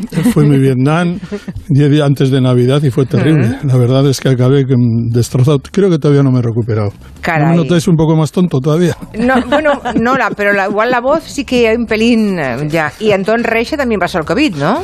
Buenas tardes. Buenas tardes. COVID hospitalario y todo eso. Y además, exacto, ingresado y todo. Me siento muy rara en este equipo, ¿eh? Hemos pasado todos fatal, menos Porque sois todos unos flojos. La única que ha pasado el COVID como si nada soy yo. El COVID pasó de largo. ¿Cómo puede ser? Bueno, pues nada. Em, no sé si conocéis a mm, personalmente quiero decir, como Anton Reyes ha hecho mucho, mucho cine, igual tuviste ocasión de oh. tratar con Jean-Louis Trintignant. ¿Le llegaste a conocer alguna vez? no. Se parecía a mi padre, yo lo recuerdo. ¿Sabes que se ha muerto? Se acaba de morir. Daba, daba, da, daba, daba, da. Era así la banda sonora. Sí, sí. Como tú y yo, daba, daba. Bueno, pues se ha muerto. No, canto más. Se ha muerto de cáncer a los 91 años. Bueno, 91 años con una vida tan plena como la que ha tenido Jean-Louis Trintignant, pues se podía haber muerto de cáncer o de cualquier otra cosa. A lo mejor de vivir, ¿no? De ser un poco mayor, aunque hay gente que puede vivir mucho más, ¿no? lo que yo no sabía es que en el año 2001 dijo que dejaba el cine porque el cine le cansaba. Dijo, estoy harto de cine, me voy porque ya no tengo tiempo para el cine porque el cine me cansa. Mm. Bueno, es mejor eso que decir me voy porque me tengo que ir. En el, sí, en el 2001, es 2001, ¿eh? tenía entonces 70 años, todavía hay gente que dirige, eh, y muchos a los 70 años, ¿no? Él decidió que no. Pero volvió. Hizo algo, sí, después. Hombre, el amor de... El amor de... que, fue la una de las películas del año. Con creo, creo, que era con Annie... Haneke. Haneke, creo que, Yo creo que era con Annie Girardot. Mm. Sí. Espectacular. una, una, una, película tremenda y durísima, ¿eh? Mm, mm, pero había que hacerla, porque eran dos personas en la muerte de un demenciada. Eh, y ese tipo de películas no se hace mucho, pero se hizo y la verdad es que fue todo un exitazo. Bueno, como es francés, y Francia sabe despedir muy bien a sus, eh, a sus estrellas, sean estrellas de la música, del cine, de la ciencia, de lo que sea. Eh, Francia es un país que sabe hacer obituarios a los suyos, ¿no? Sí, sí. El nuestro a veces adolece de que no. Aquí no, no siempre sabemos Habitualmente hacerlo. no. Habitualmente no, ¿verdad? Pero Francia sí que sabe hacerlo y seguro que en los próximos días montarán una, Julia, ¿tú una sabes despedida maravillosa al estilo francés. Sabes que muchos periódicos americanos y no sé si franceses, ingleses desde luego, le dedican una... O sea, hay gente que trabaja específicamente para la sección de obituarios. Ya. Y muchos de ellos están preparados con años de, de antelación. Probablemente el de Trintignant lo esté. Y eso, digamos que forma parte de la costumbre periodística, de la cultura periodística de muchísimos países, los que ma- en los que la prensa ha tenido más desarrollo. En España hay ciertos periódicos que hacen que, que se ocupan de los obituarios, pero ese rigor para, para tener una sección como la de deportes, eso no existe. En Y España no. que- Es el primero que no. pasa por allí hace el obituario, seguramente, ¿no? Bueno, eh, pero ese, voy a decir una cosa, eh, a la gente le interesan mucho los obituarios porque si están bien escritos, Mm. eh, muchos de ellos son verdaderas piezas de arte. Es verdad. Hombre, hubo un, un programa que hizo Gabilondo, yo creo que era para Canal Plus, que eran entrevistas póstumas, en el sentido Sí. que se grababan con personas y no se emitían hasta después de su muerte. De hecho, no se han emitido todavía, ¿no? Algunos. Sí, claro, se, se emitieron varias con, Sí, Vaz- vale. con, con Vázquez Montalbán, por ejemplo, recuerdo. Pero no fue con Iñaki Gabilondo No, ese no, programa. no era con Iñaki, Era con Begoña no, Aranguren. con- Begoña con Begoña Aranguren, Era con Begoña. Aranguren. Epílogo Sí, se Epílogo llamaba. se Epílogo, llamaba. sí, Lo que pasa es que ha dicho algo parecido Iñaki Gabilondo, pero creo que no se ha visto todavía. Era Begoña Aranguren, Antón. Sí. No, no. Sí, sí, sí, sí. Y que, que, bueno, que además coincidió que tenía a Manuel Vázquez Montalbán, que era raro porque mm, él contaba, Joven. Montalbán contó que cuando le llamó y le dijo cuál era la estrategia, digamos, póstuma del programa, pues se quedó un poco sorprendido, ¿no? Y le, le sacó toda la punta que le sacaba a alguien con el humor ácido que tenía siempre eh, Vázquez Montalbán, pero lo grabó. Y mira, vi- vino estupendamente porque ¿quién le iba a decir a él y a todos sus admiradores que, le- que lo podríamos ver tan pronto? Porque murió al cabo de muy pocos, creo que un par de años o así, ¿no? Era buenísimo. Aquella, aquel, a- aquellos episodios de Begoña Aranguren estaban Sí. eran maravillosos. Estaba muy bien hecho, sí, sí, es verdad, es verdad. Fue colaboradora de este programa, Begoña Aranguren, por cierto. Estuvo aquí en el Sí, tiempo de sí. gabinete muchísimos La- años. La sí. recuerdo, yo coincidí con ella. Hmm. Ah, sí, sí, coincidisteis. Ah, Sí, sí. eso no lo recordaba. Es Me mujer, confundía con Antón Losada, pero es la mujer, sí, es verdad. Tenía, eso le pasaba a menudo, que, te- que confundía no solamente a ti, confundía a otros. Pero yo recuerdo. una- un, día, un día me dijo Antón, anoche estuviste fabuloso. Y, y era porque Losada había salido en televisión. Ya, pero eh, es la mejor, la mujer y la persona que conozco que mejor dice imbécil. sí, era rotunda. O sea, cuando decía que alguien era imbécil, notabas que era muy imbécil, porque lo decía con la E muy abierta, ¿no? Muy imbécil, o sea, era realmente no había ninguna duda. Bueno, eh, estamos mm, desviándonos un poquito. Volvemos al camino, porque se cumplen hoy, hoy mismo, 50 años del Watergate, medio siglo de aquel escándalo que descubrieron Bob Woodward y Carl Bernstein. Y Santi Segurola se ha fijado en eso y nos quiere hacer un, un no sé qué. Una versión, espero una que pidas una versión corta, porque si no, no tenemos programa suficiente. Bueno, voy a ah- intentar, voy a intentar resumirlo. Vale, yo, yo lo digo por tu bien, ¿eh? Porque si no, cuando te vea Noelia Danez y Antón Reixa, igual te envían, no, No. sé. Voy rápido. Vale. En síntesis, la historia es que cinco hombres entran en las oficinas del Partido Demócrata en, en el edificio Watergate eh, de, de Washington y la policía les pilla. Uno de ellos, uno de los cinco, eh, a uno de les van pidiendo declaraciones y uno de ellos dice que ha trabajado para una agencia gubernamental. Y el policía le hace la pregunta más normal del mundo, ¿qué agencia es esa? Y él dice, la CIA. Bueno, este hombre era James McCord. El Washington Post eh, publica la noticia de la detención de estos hombres con todo el equipo de aparatos normal, el equipillo de, de espías. Eh, publica época, noti- claro. de la época. Bueno, pero eh, bastante sofisticado, no te creas. ¿eh? Eh, publica la noticia en primera página.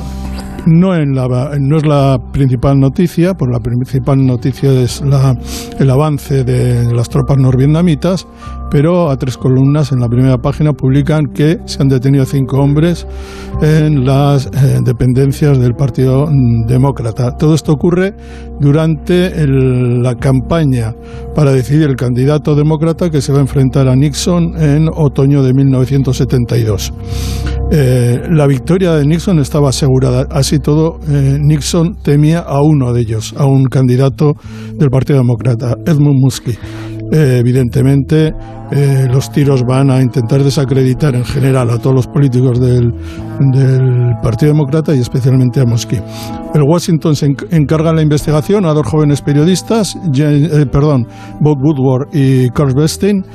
Eh, y eh, estos dos jóvenes, porque no habían llegado a los 30 años, uno de ellos em, de la América elitista, em, formado en la Universidad de Yale, el otro em, de familia judía, eh, digamos, más progresista. Woodward republicano, eh, Bernstein demócrata. Agua y aceite, pero funcionaron. La madeja, empiezan a, desentrañar la madeja y primero se descubre que esos cinco personas estaban eh, compinchados, estaban dirigidos con, eh, por gente de la campaña electoral del Partido Republicano, pero no con la Casa Blanca, con Nixon. Los primeros en caer son los fontaneros de la campaña, los, los hombres que se encargan de las operaciones, y todos ellos empiezan a cantar.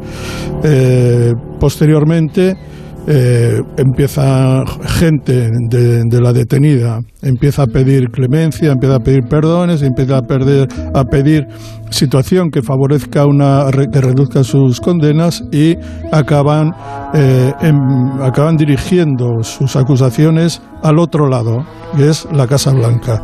Se descubre la ramificación con la Casa Blanca, Nixon lo niega pero alguien dice que... Sudando, pero lo niega. Lo suda como imágenes, sí, recuerdo aquella imagen perfectamente, sudando como un animal. Sí, sí. Lo niega, pero alguien, un chaval de, que estaba eh, trabajando de junior en la, en la Casa Blanca, no se le ocurre decir durante las audiencias del Senado y del Congreso que el señor Nixon, el presidente, graba desde la primavera de 1971 todas las conversaciones, graba en secreto todas las conversaciones que se producen en su despacho. Claro, eso es una bomba, porque lo primero que le piden los encargados del caso es que entregue esas cintas. Nixon se niega también, pero la investigación del Senado y los scoops, las exclusivas constantes del Washington Post, le acorralan cuando por fin entrega las cintas, las no entrega todas, pero el fiscal general, los, los eh, encargados de, la, de, la, de, perseguir este caso, le dicen que tiene que entregar todas. En una de las cintas, que por cierto el tono de las cintas es muy gangsteril, hay que decirlo así, él se delata, es una cinta grabada solo tres días, seis días después de, del asalto al, al, hotel, al, al, complejo Watergate, se delata como inspirador y conspirador, mm. como, como jefe de esa, de esa trama. Eso ocurre en julio y, él, eh, y en agosto, primera semana de agosto de 1974. Mm, prácticamente dos años después de que se, de que se conozca la historia, ah. eh, dimite Nixon. Esta es una quiebra terrible para la democracia para americana, para la, confianza. Es que creo que es el eh, único presidente de la historia que ha dimitido. Absoluta, absolutamente. Le mm. sucede su vicepresidente, Gerald Ford, que no estaba metido en el asunto. Que no Por cierto, déjame que haga una pequeña maldad. Cuando dices que esas conversaciones tienen un tono gangsteril, Mm, para los que mm, tú que las has escuchado, sería como las que oímos aquí de Villarejo, por ejemplo, con Cospedal y compañía. ¿Sería ese tono? No, llegan a tanto porque, digamos, en algunos no llegan a tanto, o sea... No llegan a tanto, o sea, no son tan... o sea, aquí más gasteriles. Las, de, Villarejo, Aquí más. vamos a ver, en algunas de las cintas se le nota a Nixon muy enfadado eh, prorrumpen algunos tacos, eh, algunos juramentos, pero en general, eh, digamos que el tono es gangsteril, es un gangsteril educado, por ah, decirlo de alguna manera. vale, vale. Por comparación. ¿Eh? Por comparación es educado, vale. Estamos a cabo Exactamente. Estamos hablando del año 72. En el año 72, a estas alturas, cuando empieza el Watergate, lo que suena es eh, la música disco, eh, George McCrae, rock, the Boat y todas estas. Oh, qué buena, Rock the Boat. Y todo lo que ocurre posteriormente tiene que ver mucho con la historia de la publicación de un libro y de las historias que aparecen en el Washington Post a cargo de Bob Woodward y eh, Carl Bernstein. Estos trabajan juntos y son opuestos. A partir del primer momento empiezan a funcionar y uno de ellos, Woodward, tiene un contacto que va a pasar a la posteridad, que es garganta profunda el famoso deep throat. Garganta profunda, la garganta profunda es alguien del sistema, alguien situado en lo más alto del sistema americano que eh, encauza las eh, investigaciones, le dice si va por buen camino o va por mal camino. Es un personaje fundamental para destripar un meollo terrible que va, em, de alguna manera, va cerrando el círculo alrededor del presidente y sus consejeros. Ah. Eh, esta persona durante muchísimos años especuló quién era la garganta profunda. En 2005, en un artículo que publicó en Vanity Fair, ah. eh, Bob Woodward dice que era Mark Felt, que en aquella época era el subdirector del FBI. Eh, wow. Qué cuadrado. Cuando estaba, mientras estaba eh, un personaje muy conocido en aquella época era eh, Robert Redford, que acababa de, eh, filmar El Candidato, se estaba estrenando, estaba rodando Tal como éramos con Barbara Streisand y poco después rodaría nada más y nada menos que El Golpe. Fijaros que tres películas, estamos hablando del 71 al 75. A él le interesa mucho la historia, le preocupa que los periódicos no le den el, la potencia suficiente excepto el Washington Post. Y él se fija en, va leyendo todo lo que van escribiendo Woodward y Bernstein. Él ve una película mientras se están produciendo los acontecimientos, intenta hablar con Woodward y le dice y Woodward le dice que no quiere hablar con él. Bernstein tampoco. Creen que esa intromisión dañaría a toda la investigación, a la, a la verosimilitud de, de, lo que cuentan. El cine, cuando se mete en estas historias, hace daño. Bueno, lo que hace eh, Redford es persistir y lo que hace es comprarles los derechos cinematográficos del libro que van a publicar. Y el libro que van a publicar se publica en junio de 1974, dos meses antes de la dimisión de, Richard Nixon, y se titula Todos los hombres del presidente. Este libro se lleva en, menos de dos años a las pantallas. Eh, con tres, eh, con dos actores conocidísimos, uno Redford en el papel de Woodward, otro Dustin Hoffman en el papel de, de Bernstein y un tercero sensacional, Jason Roberts, que hace el papel del director del periódico Ben Bradley. Hola, soy Carl. Siento mucho molestarle, pero es importante. Vamos a publicar que Haldeman es el quinto hombre que manejaba los fondos.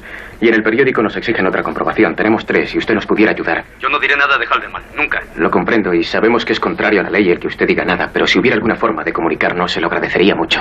La verdad es que me gustaría, pero no puedo. Oiga, voy a contar hasta diez, ¿le parece? Si hay una sola razón que aconseje olvidar esta noticia, me cuelga antes de que llegue a diez. Si la historia es cierta, usted se mantendrá al teléfono después de contar 10. ¿Hasta 10? Justo. Bernstein ha logrado una nueva confirmación. El tipo del Departamento de Justicia. Santi, quiero ser tan elegante como las cintas de Nixon, pero habría que correr un poquito porque si no. Ya he cerrado, es que está, todo cerrado. cerrado muy bien. Se estrenó la película, tuvo un exitazo enorme, el guion mereció, le ganó el Oscar pero el guionista William Goldman mm, desechó eh, ese guion porque dijo que no era suyo, se lo habían retocado totalmente Woodward, Bernstein y Redford, mm. y aunque recibió el Oscar nunca se sintió feliz por un Oscar, por un guion que creía que él eh, había hecho otro, pero a Bernstein y a Woodward no les gustó la película tuvo un exitazo enorme y en muchos aspectos es una de las mejores películas sobre periodismo que se han hecho en, la historia del cine. Todo esto ocurre 50 años antes de que el Senado esté ahora sacando conclusiones sobre lo que ha hecho otro señor que se llama Donald Trump y que me parece que eleva la, la apuesta de Nixon multiplicada por tres. Teníamos la dimisión de Nixon, la tenemos, ¿no? Joan, From sí. the discussions I have had with Míralo. congressional and other leaders, I have concluded that because of the Watergate matter, I might not have the support of the Congress. Al día de los sudores. Y teníamos también canciones que escuchaban en aquella época. Teníamos tres canciones que habías escogido, ¿no, Santi Segurola? Sí, con una me elige. Hay una por que ejemplo, es esta, no. Mira, empezamos con esta. I will, I will take you there. Al, ¿Es una? al- de los Staple Singers, Sí. un pedazo de canción. Mm.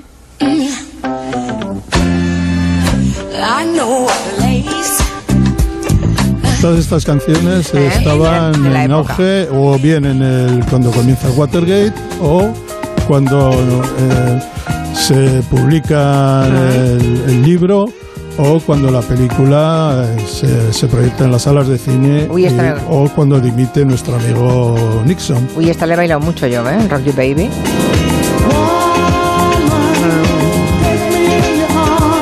Acabo el Comanche, no lo vamos bailando. Sí, no. Y esta otra de los Gees. Bueno, hacemos una pequeña... Sí, hacemos una pequeña pausa antes de que Antón Reza y Noelia Danez ah, se nos subleven. Una pequeña pausita y a la vuelta nos va a hablar Antón Reixa de una familia que cuida de los toros de Osborne que hay en toda la geografía española. ¿Es eso, Antón? Más o menos. Más o menos, vale. Pues eso.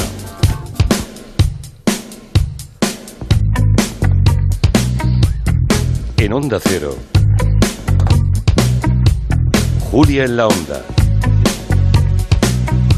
Con Julia Otero. Así suena la boda de tus mejores amigos cuando has perdido todo su dinero apostando.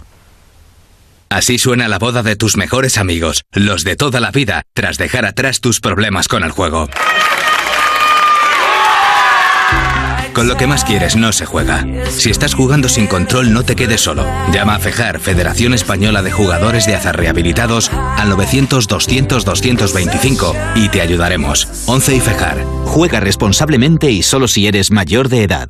Este verano, navegar con MSC Cruceros y Viajes del Corte Inglés es navegar con total tranquilidad. Recorre el Mediterráneo embarcando desde seis puertos españoles. Maravíllate con los coloridos pueblos del Cinque Terre o visita los campos de lavanda en Marsella. Todo incluido a bordo desde 569 euros, tasas incluidas. Reserva con la tranquilidad de cambiar sin gastos y llévate de regalo una pantalla inteligente Google Nest Hub. Solo el mar, solo MSC Cruceros. Consulta condiciones en Viajes del Corte Inglés. ¿Te falta tu energía masculina? Energisil Vigor con zinc y vitaminas contribuye a mantener los niveles de testosterona y te devuelve las ganas. Ya sabes, energía masculina, Energisil Vigor. En CEPSA estamos contigo, por eso hasta el 30 de junio tienes un ahorro de hasta 45 céntimos por litro si eres de porque tú vuelves, acumulando todas las ventajas del programa y sin límite de litros. Aprovecha, aún estás a tiempo. Infórmate en cepsa.es o en tu estación de servicio. Incluye la bonificación del gobierno. Solo porque tú vuelves, solo en CEPSA. Sara, estoy buscando un abogado de confianza. ¿Tú que eres de legalitas? ¿Me lo recomiendas? Por supuesto. A mí me han dado muy buen servicio. Además, ¿has visto las valoraciones tan buenas que tienen en Google? Llámales, te ayudarán con el asunto que te preocupa. Adelántate a los problemas, hazte ya de legalitas. Y ahora por ser oyente de Onda Cero, y solo si contratas en el 900-100-661, ahórrate un mes el primer año. Una superproducción que ha arrasado en todo el mundo. Vendida a más de 42 países. Nunca te dejaré, cariño. Mejor serie dramática. Mejor serie del año. Mejor serie internacional. La serie más premiada de los últimos tiempos. Siempre que estemos juntos, no habrá obstáculos. Hermanos. Muy pronto estreno en exclusiva en Antena 3. Onda Cero, Madrid. La confianza de miles de personas ha convertido a Kia en la marca de coches más elegida en 2022. Aprovecha que vuelven los 10 días Kia del 9 al 20 de junio y descubre tú mismo por qué. Datos MSI en Península y Baleares, canal particular en turismos y 4x4 en el periodo enero-mayo 2022. Kia, descubre lo que te inspira. Ven a Takay Motor, concesionario oficial Kia en Fuenlabrada, Móstoles y Alcorcón o visítanos en takaymotor.com. Venga de donde venga tu idea de negocio, en la Comunidad de Madrid te sentirás en casa. Nos abrimos a la inversión reduciendo obstáculos para generar el mejor escenario para tu empresa, escuchando tus propuestas y atendiendo tus necesidades. Entra en comunidad.madrid. Estamos siempre abiertos. Somos Región Emprendedora Europea 2021-2022. Comunidad de Madrid. Tiendas Omnium, tiendas de descanso. Ven a las tiendas Omnium y date el gustazo de dormir en un nuevo colchón.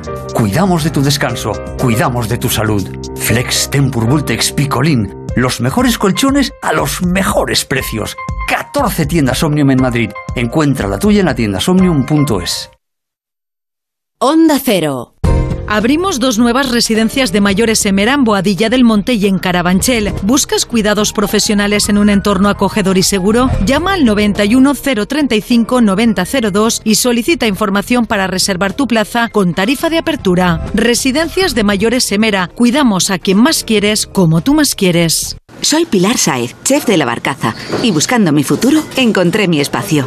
Hoy tengo en mi mano conectar con las necesidades de homenaje de mi establecimiento, uniendo calidad y respuesta inmediata. Espacio Homenaje está en línea con la vida que quiero para mi negocio. Está online conmigo. Espaciomenaje.com, tu tienda online de menaje profesional para tu hogar y tu negocio.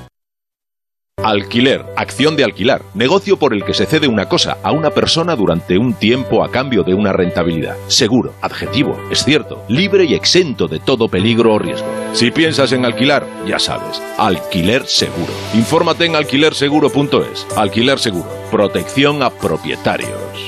Si es que ya lo digo yo siempre, dúchate que sale económico, pero eso sí, hazlo en un plato de ducha de Duchamanía. Hazme caso, ¿no ves que una bañera tiene más peligro que meter los dedos en un enchufe? Y mira que son bonitos los platos de ducha de Duchamanía. Oye, con suelo antideslizante, sus mamparas para entrar a vivir, pues eso, dúchate que sale económico y llama a Duchamanía, que no me enteré yo que no lo haces. En Madrid, Paseo del Molino 6, 91 468 4907 y duchamanía.es. 98.0 Madrid.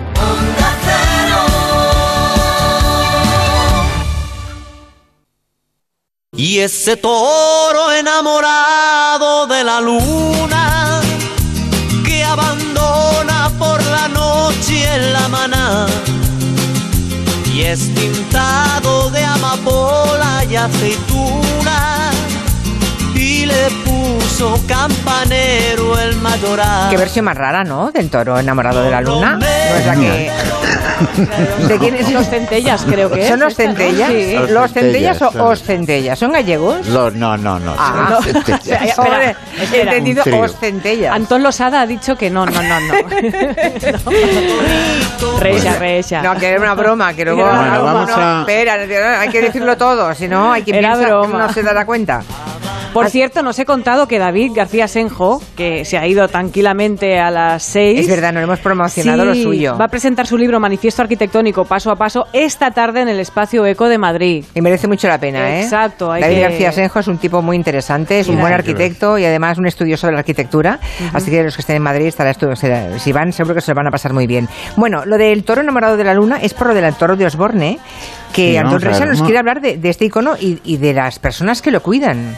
Sí, en primer lugar vamos a demostrar que somos una emisora de una- un programa de servicio y vamos Ah. a informar a la población civil que el diámetro de un testículo del toro de Osborne son Sí. 80 centímetros. ¿Cuánto? ¿Mm? ¿Cuánto? 80 Porque- centímetros. ¿Mm? Bueno, tampoco Y, va- y por si tenemos algún oyente millennial, informarle que esas siluetas negras de un Sí. toro que ven en el horizonte de las carreteras de España Mm. son las reliquias de una antigua publicidad de la bodega Osborne ¿Mm? Y que en los años 80, con una nueva legislación de la publicidad estática en carreteras, el ministro Borrell, que era el ministro de Obras Públicas en aquel momento, los Sí. indultó. Y quedaron ahí como un icono pop esos, esos toros que ahora a veces eh, aparecen también en camisetas y, Sí, sí. y, en, y en banderas. ¿eh? Bueno, el toro, el toro da sus problemas, ¿eh? el toro da sus problemas. Es decir, en primer lugar porque eh, que es una tentación. No, habrá que mantenerlo, Es- es un- ¿no? hay La que estructura. mantenerlo. Hay, hay, hay cosas eh, incluso bonitas. Por ejemplo, el grafitero Santrés le pintó el Guernica, que a mí me parece Mm. muy, muy inspirador. Y hay otro artista que aquí en Galicia, en La Limia, en Cinzo de Limia, por esa zona, le pintó un cielo azul, con lo cual es como confundir el toro con el, con el horizonte. ¿eh? O sea, cuando es de día se confunde con el cielo. Sí, sí. Y bueno, esas son intervenciones bonitas. Los que no son bonitas es el, el friki de Ruiz Mateos, le había puesto el nombre de Boyer, porque según el Boyer era un cornudo. Luego hay tipos enamorados que han puesto Lola, te quiero. ¿Pero Boyer hizo algo en uno de esos toros? Ahí digo Sí, Boyer, sí, perdón. le- le- eh, le puso- Mateos. Sí, sí, le puso No, no Boyer. lo recordaba, perdón, no le lo puso recordaba. Boyer porque era una forma de Ya, ya, ya, que- ya, ya, ya. Pero, fue- pero que- llegó a ir físicamente a una de esas estructuras y puso ahí la palabra, el No, apellido. Lo encargaría. Bueno, ya me no. imagino que él, bueno, se vestía de Superman, no veo por qué no podía hacerlo todo, pero bueno. Bueno, incluso lo hizo mismo. No hay, sabía. hay, hay gente más sensible que pusieron eso, Lola, te Ah. quiero, por ejemplo, que es Ya. un mensaje de amor. Bueno, todo esto cuesta una pasta. Le cuesta una pasta a la Fundación Osborne, que sigue manteniendo los toros, el, Sí. el- el cuidado de los toros. De esto se ocupa la familia Tejada, que son una forja que reconocen que si no hubiera sido por, por el mantenimiento del toro ya hubieran desaparecido como empresa. Y se cada año se marcan una ruta por España y van restaurando los toros. Eh, normalmente el enemigo mayor del toro es el óxido, Claro. Pero bueno, el toro tiene una ventaja, que es desmontable como un mecano. Es decir, la cabeza de uno puede ponerse en la cabeza, en la cabeza de, de Pues otro sí, deben tener algunos guardados de los que se retiraron, porque en algunas, en algunas zonas de España sí que se retiraron esos Sí, toros, sí, ¿no? los, los habrán, los habrán retirado. La Fundación Osborne se niega a, a dar la cifra de lo que les cuesta el mantenimiento de... Porque lo pagan ellos, ¿eh? La fundación. Pues lo pagan ellos. No, no debe ser tanto, sino seguro que, que daban la cifra. Y bueno, la, la curiosidad, claro, yo no- dicen que la cabeza es eh, intercambiable con otros, no sé si los testículos de 80 centímetros de diámetro lo son, pero bueno, que, que, que es curioso que esta familia Tejada viva de esto y que los mantenga. Y ellos cuentan que han puesto eh, toros idénticos a estos en Japón y en Francia. Ignoro por qué ni para qué, pero se ve que o bien por la publicidad o la exportación de la propia bodega o por... eh, En Japón y Francia. En Japón y Francia, que los, que los han puesto. Bueno. Y por debajo de un toro de estos podría pasar un camión. Lo digo para que, para que hacerlo Seamos constantes, sí, de las proporciones. Un camión. de las proporciones, sí. Y esto es todo lo que os puedo decir del toro de dos Bueno, está muy bien, te lo agradece mucho Noelia Danez, que ahora nos va a hablar eh, de un libro que se llama Ellas contaron la historia, que es, una que yo antología. Yo, vine aquí para escuchar a, a Noelia. Ya, eh, Santi Segurola sigues, ¿verdad?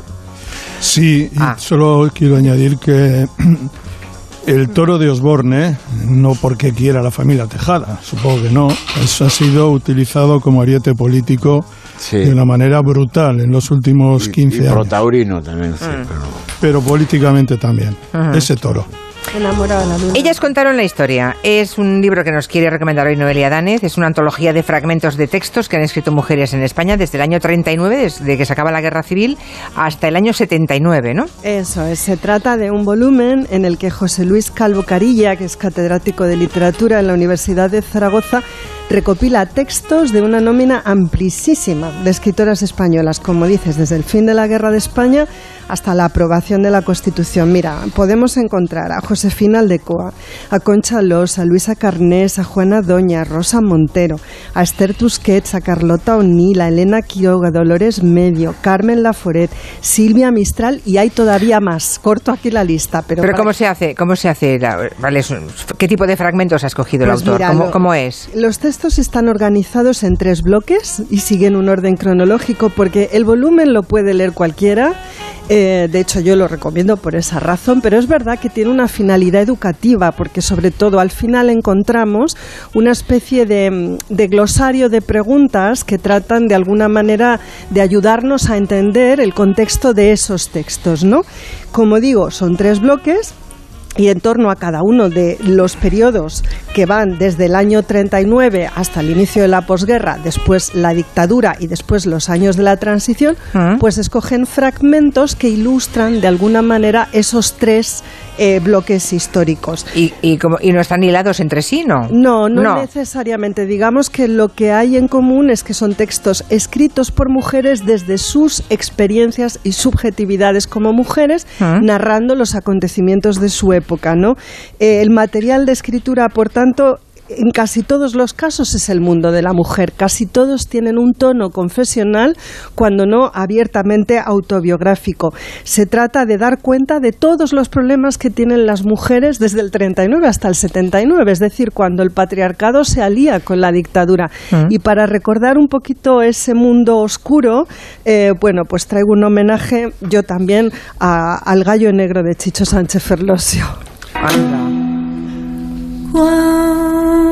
Canta el gallo negro, es que ya se acaba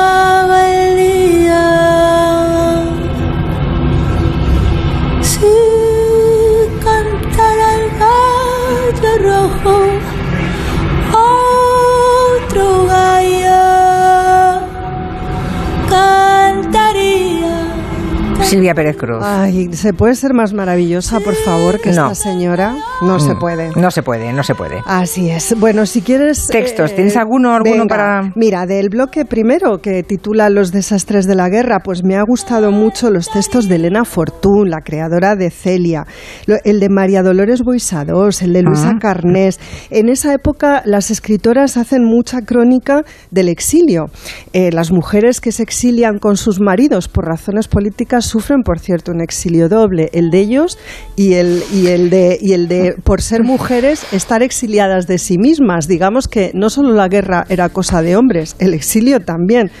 Hablan también de, de la situación de las prisiones, de la represión sufrida por las mujeres en su propio cuerpo. Sería el caso de Carlota O'Neill. Su marido, Virgilio Leret Ruiz, ingeniero aeronáutico y capitán de aviación de la República, es responsable de la base militar de Melilla y es uno de los primeros militares fusilados eh, a las pocas horas de producirse el alzamiento, el 18 de julio del, del 36. La novela de Carlota O'Neill, Sí, ¿cómo se llamaba? cuyo fragmento se llama Una mujer en guerra y ella allí cuenta los dos consejos de guerra de Virgilio y sus cinco años de prisión, separada de sus hijas, sometida a toda clase de torturas y enferma, ¿no? Como estaban todas las mujeres en ese contexto. Y también has escogido a Chabela. Para No sé qué tienen las flores, llorona, las flores del campo santo.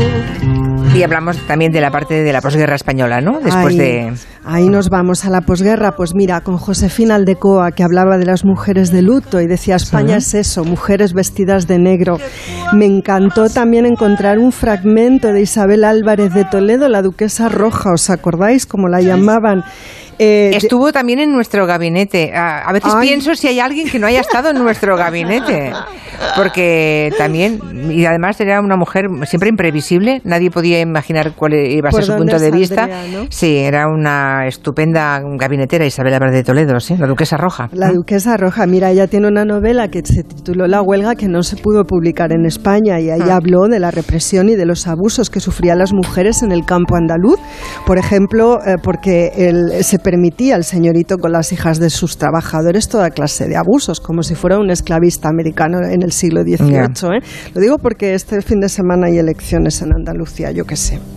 Yo qué sé, yo qué sé. Eh. Bueno, y de, y de la época de la transición, ¿a quiénes han escogido? ¿A qué Bueno, hay muchas, pero yo pues me, me he vuelto a quedar colgada del fragmento del cuarto de atrás de Carmen Martín Gait explicándole a un señor de negro imaginario cómo fue el entierro de Franco, ¿no? Y diciendo Ah. Ella aquello de en ese momento comprendí que en España se había parado el tiempo durante 40 años y que ahora que este señor por fin había muerto, pues quizá era el momento de que la vida volviera a ser vida. Eh, también me encantó el fragmento de las memorias de Esther Tusquets. Su libro se tituló Habíamos ganado la guerra. Qué bonito, qué comprometido ella, porque Esther era hija de vencedores, ¿no? Y sin embargo su crítica, pues eh, evidentemente a la dictadura, pues está ahí, ¿no? Y, y bueno, también la crónica del desamor de Rosa Montero, una novela de ella que, que tengo que decir que yo no conocía y que ahora me apetece mucho leer, creo que es del año 79, eh, bueno, donde se ven las dificultades que tienen las mujeres para integrarse en el mundo del trabajo. O sea, historia y literatura marinando estupendamente, maridando estupendamente, ¿no? Así en, es, en este, así es. en este volumen, vale. Así es. Y Bueno. nos da un ángulo además poco frecuentado y bueno, tengamos en cuenta que hay comunidades autónomas en las que estos contenidos se quieren Ah. censurar, así que también hoy vengo pues mi mieja Noelia reivindicativa, con faringitis pero reivindicativa. Así me gusta, si no, no sería Noelia Dane, eso está claro. Y te has dejado una canción que querías ponernos de vainica, ¿no? Sí, de vainica doble, claro. Déjame que descanse un rato al sol.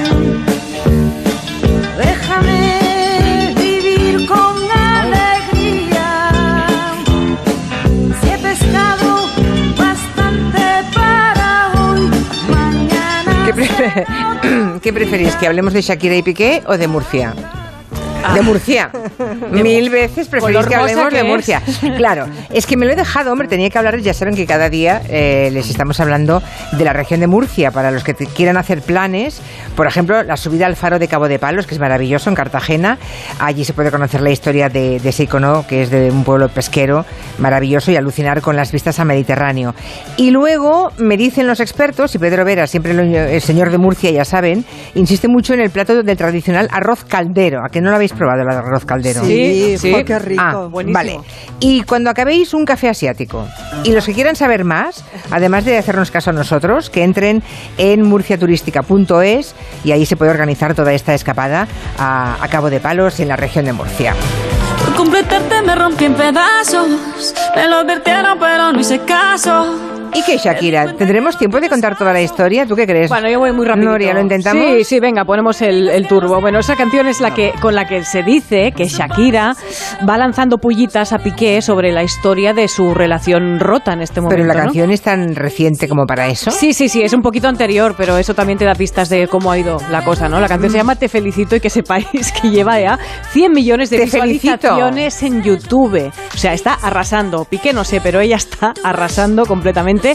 Y es un dardo envenenado, no tengo ninguna duda, por el uso del autotune que hace en esta canción. O sea, si no lo va a agobiar por la letra, lo va a agobiar por el autotune. Vale. Shakira a Piqué.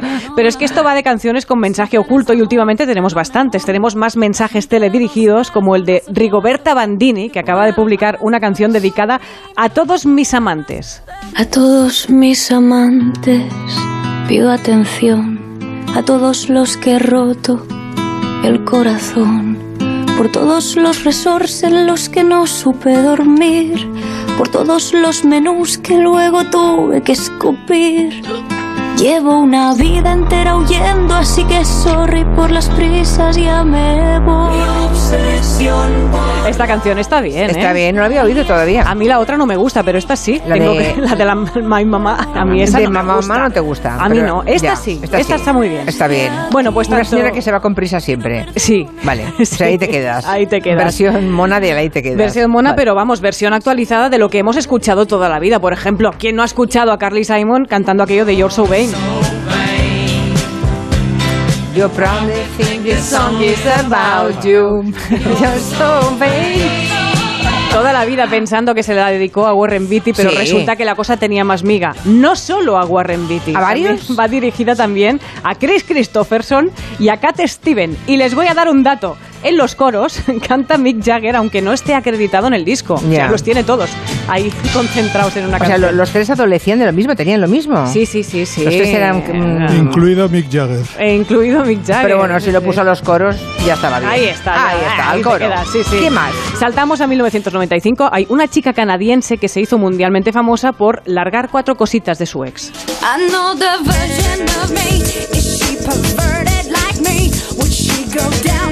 know the version of me.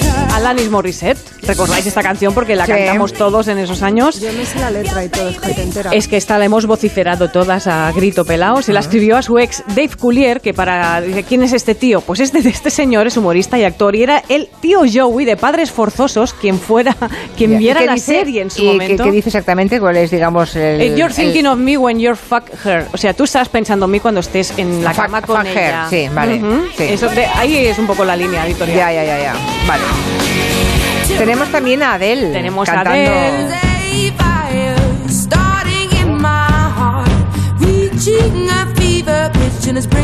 Bueno, Adele es una especialista. Creo que se marcó uno o dos discos enteros hablando de su ex. Quiero decir, esto ya es una tradición para ella, cantar a su ex y dejarlo un poquito ahí seco. Pero vamos a acabar con una canción, yo creo que imprescindible. Esta. Y de paso estará contento seguro Santi Segurola. Hombre, los ¿O no. Santi? Encantado de la vida aquí con Lindsay Buckingham y Stevie Nicks. Exacto, ahí la que, que le canta Lindsay Buckingham se la escribió a Stevie Nicks. Y ahí lo dejó caer. Pues si os parece nos vamos con esta canción, ¿no? Cantando. Como se sale cantando del Comanche, ¿alguien quiere decir alguna otra última cosa? Sí, me gusta una paradoja. eh, ¿Cantando o no bailando? ¿He dicho cantando? Eh, Es que también canto, ¿eh? Me entra en el contrato. Tengo que cantar X minutos. Julia, Sí, voy. Dime. una paradoja. El, el presidente del Partido Demócrata al que querían espiar se llamaba Larry O'Brien. Hoy los Warriors de San Francisco Sí. han ganado el título de campeón de la NBA. ¿Sabes cómo se llama el trofeo? No. Larry O'Brien, porque después de ser presidente del Partido Demócrata fue comisionado de la NBA. O sea, coincide el 17 de junio con la figura de Larry O'Brien, el espiado. Pues hemos aprendido muchas cosas hoy en este Comanche, ¿eh? Un montón de cosas, así como quien no quiere la cosa, nos, hemos, nos llevamos a casa un buen remellete de cosas en la cabeza metidas. Eh, gracias a Noelia Danez, a Santi Segurola, a Anton Reixa. Nos vemos en Monforte, en efecto, Anton Reixa. Estamos. Ahí Me voy estaremos, Gloria. Ahí nos vemos. Exacto. Adiós a todos, que tengan muy buen fin de semana y nos escuchamos el lunes a las 3. Adiós.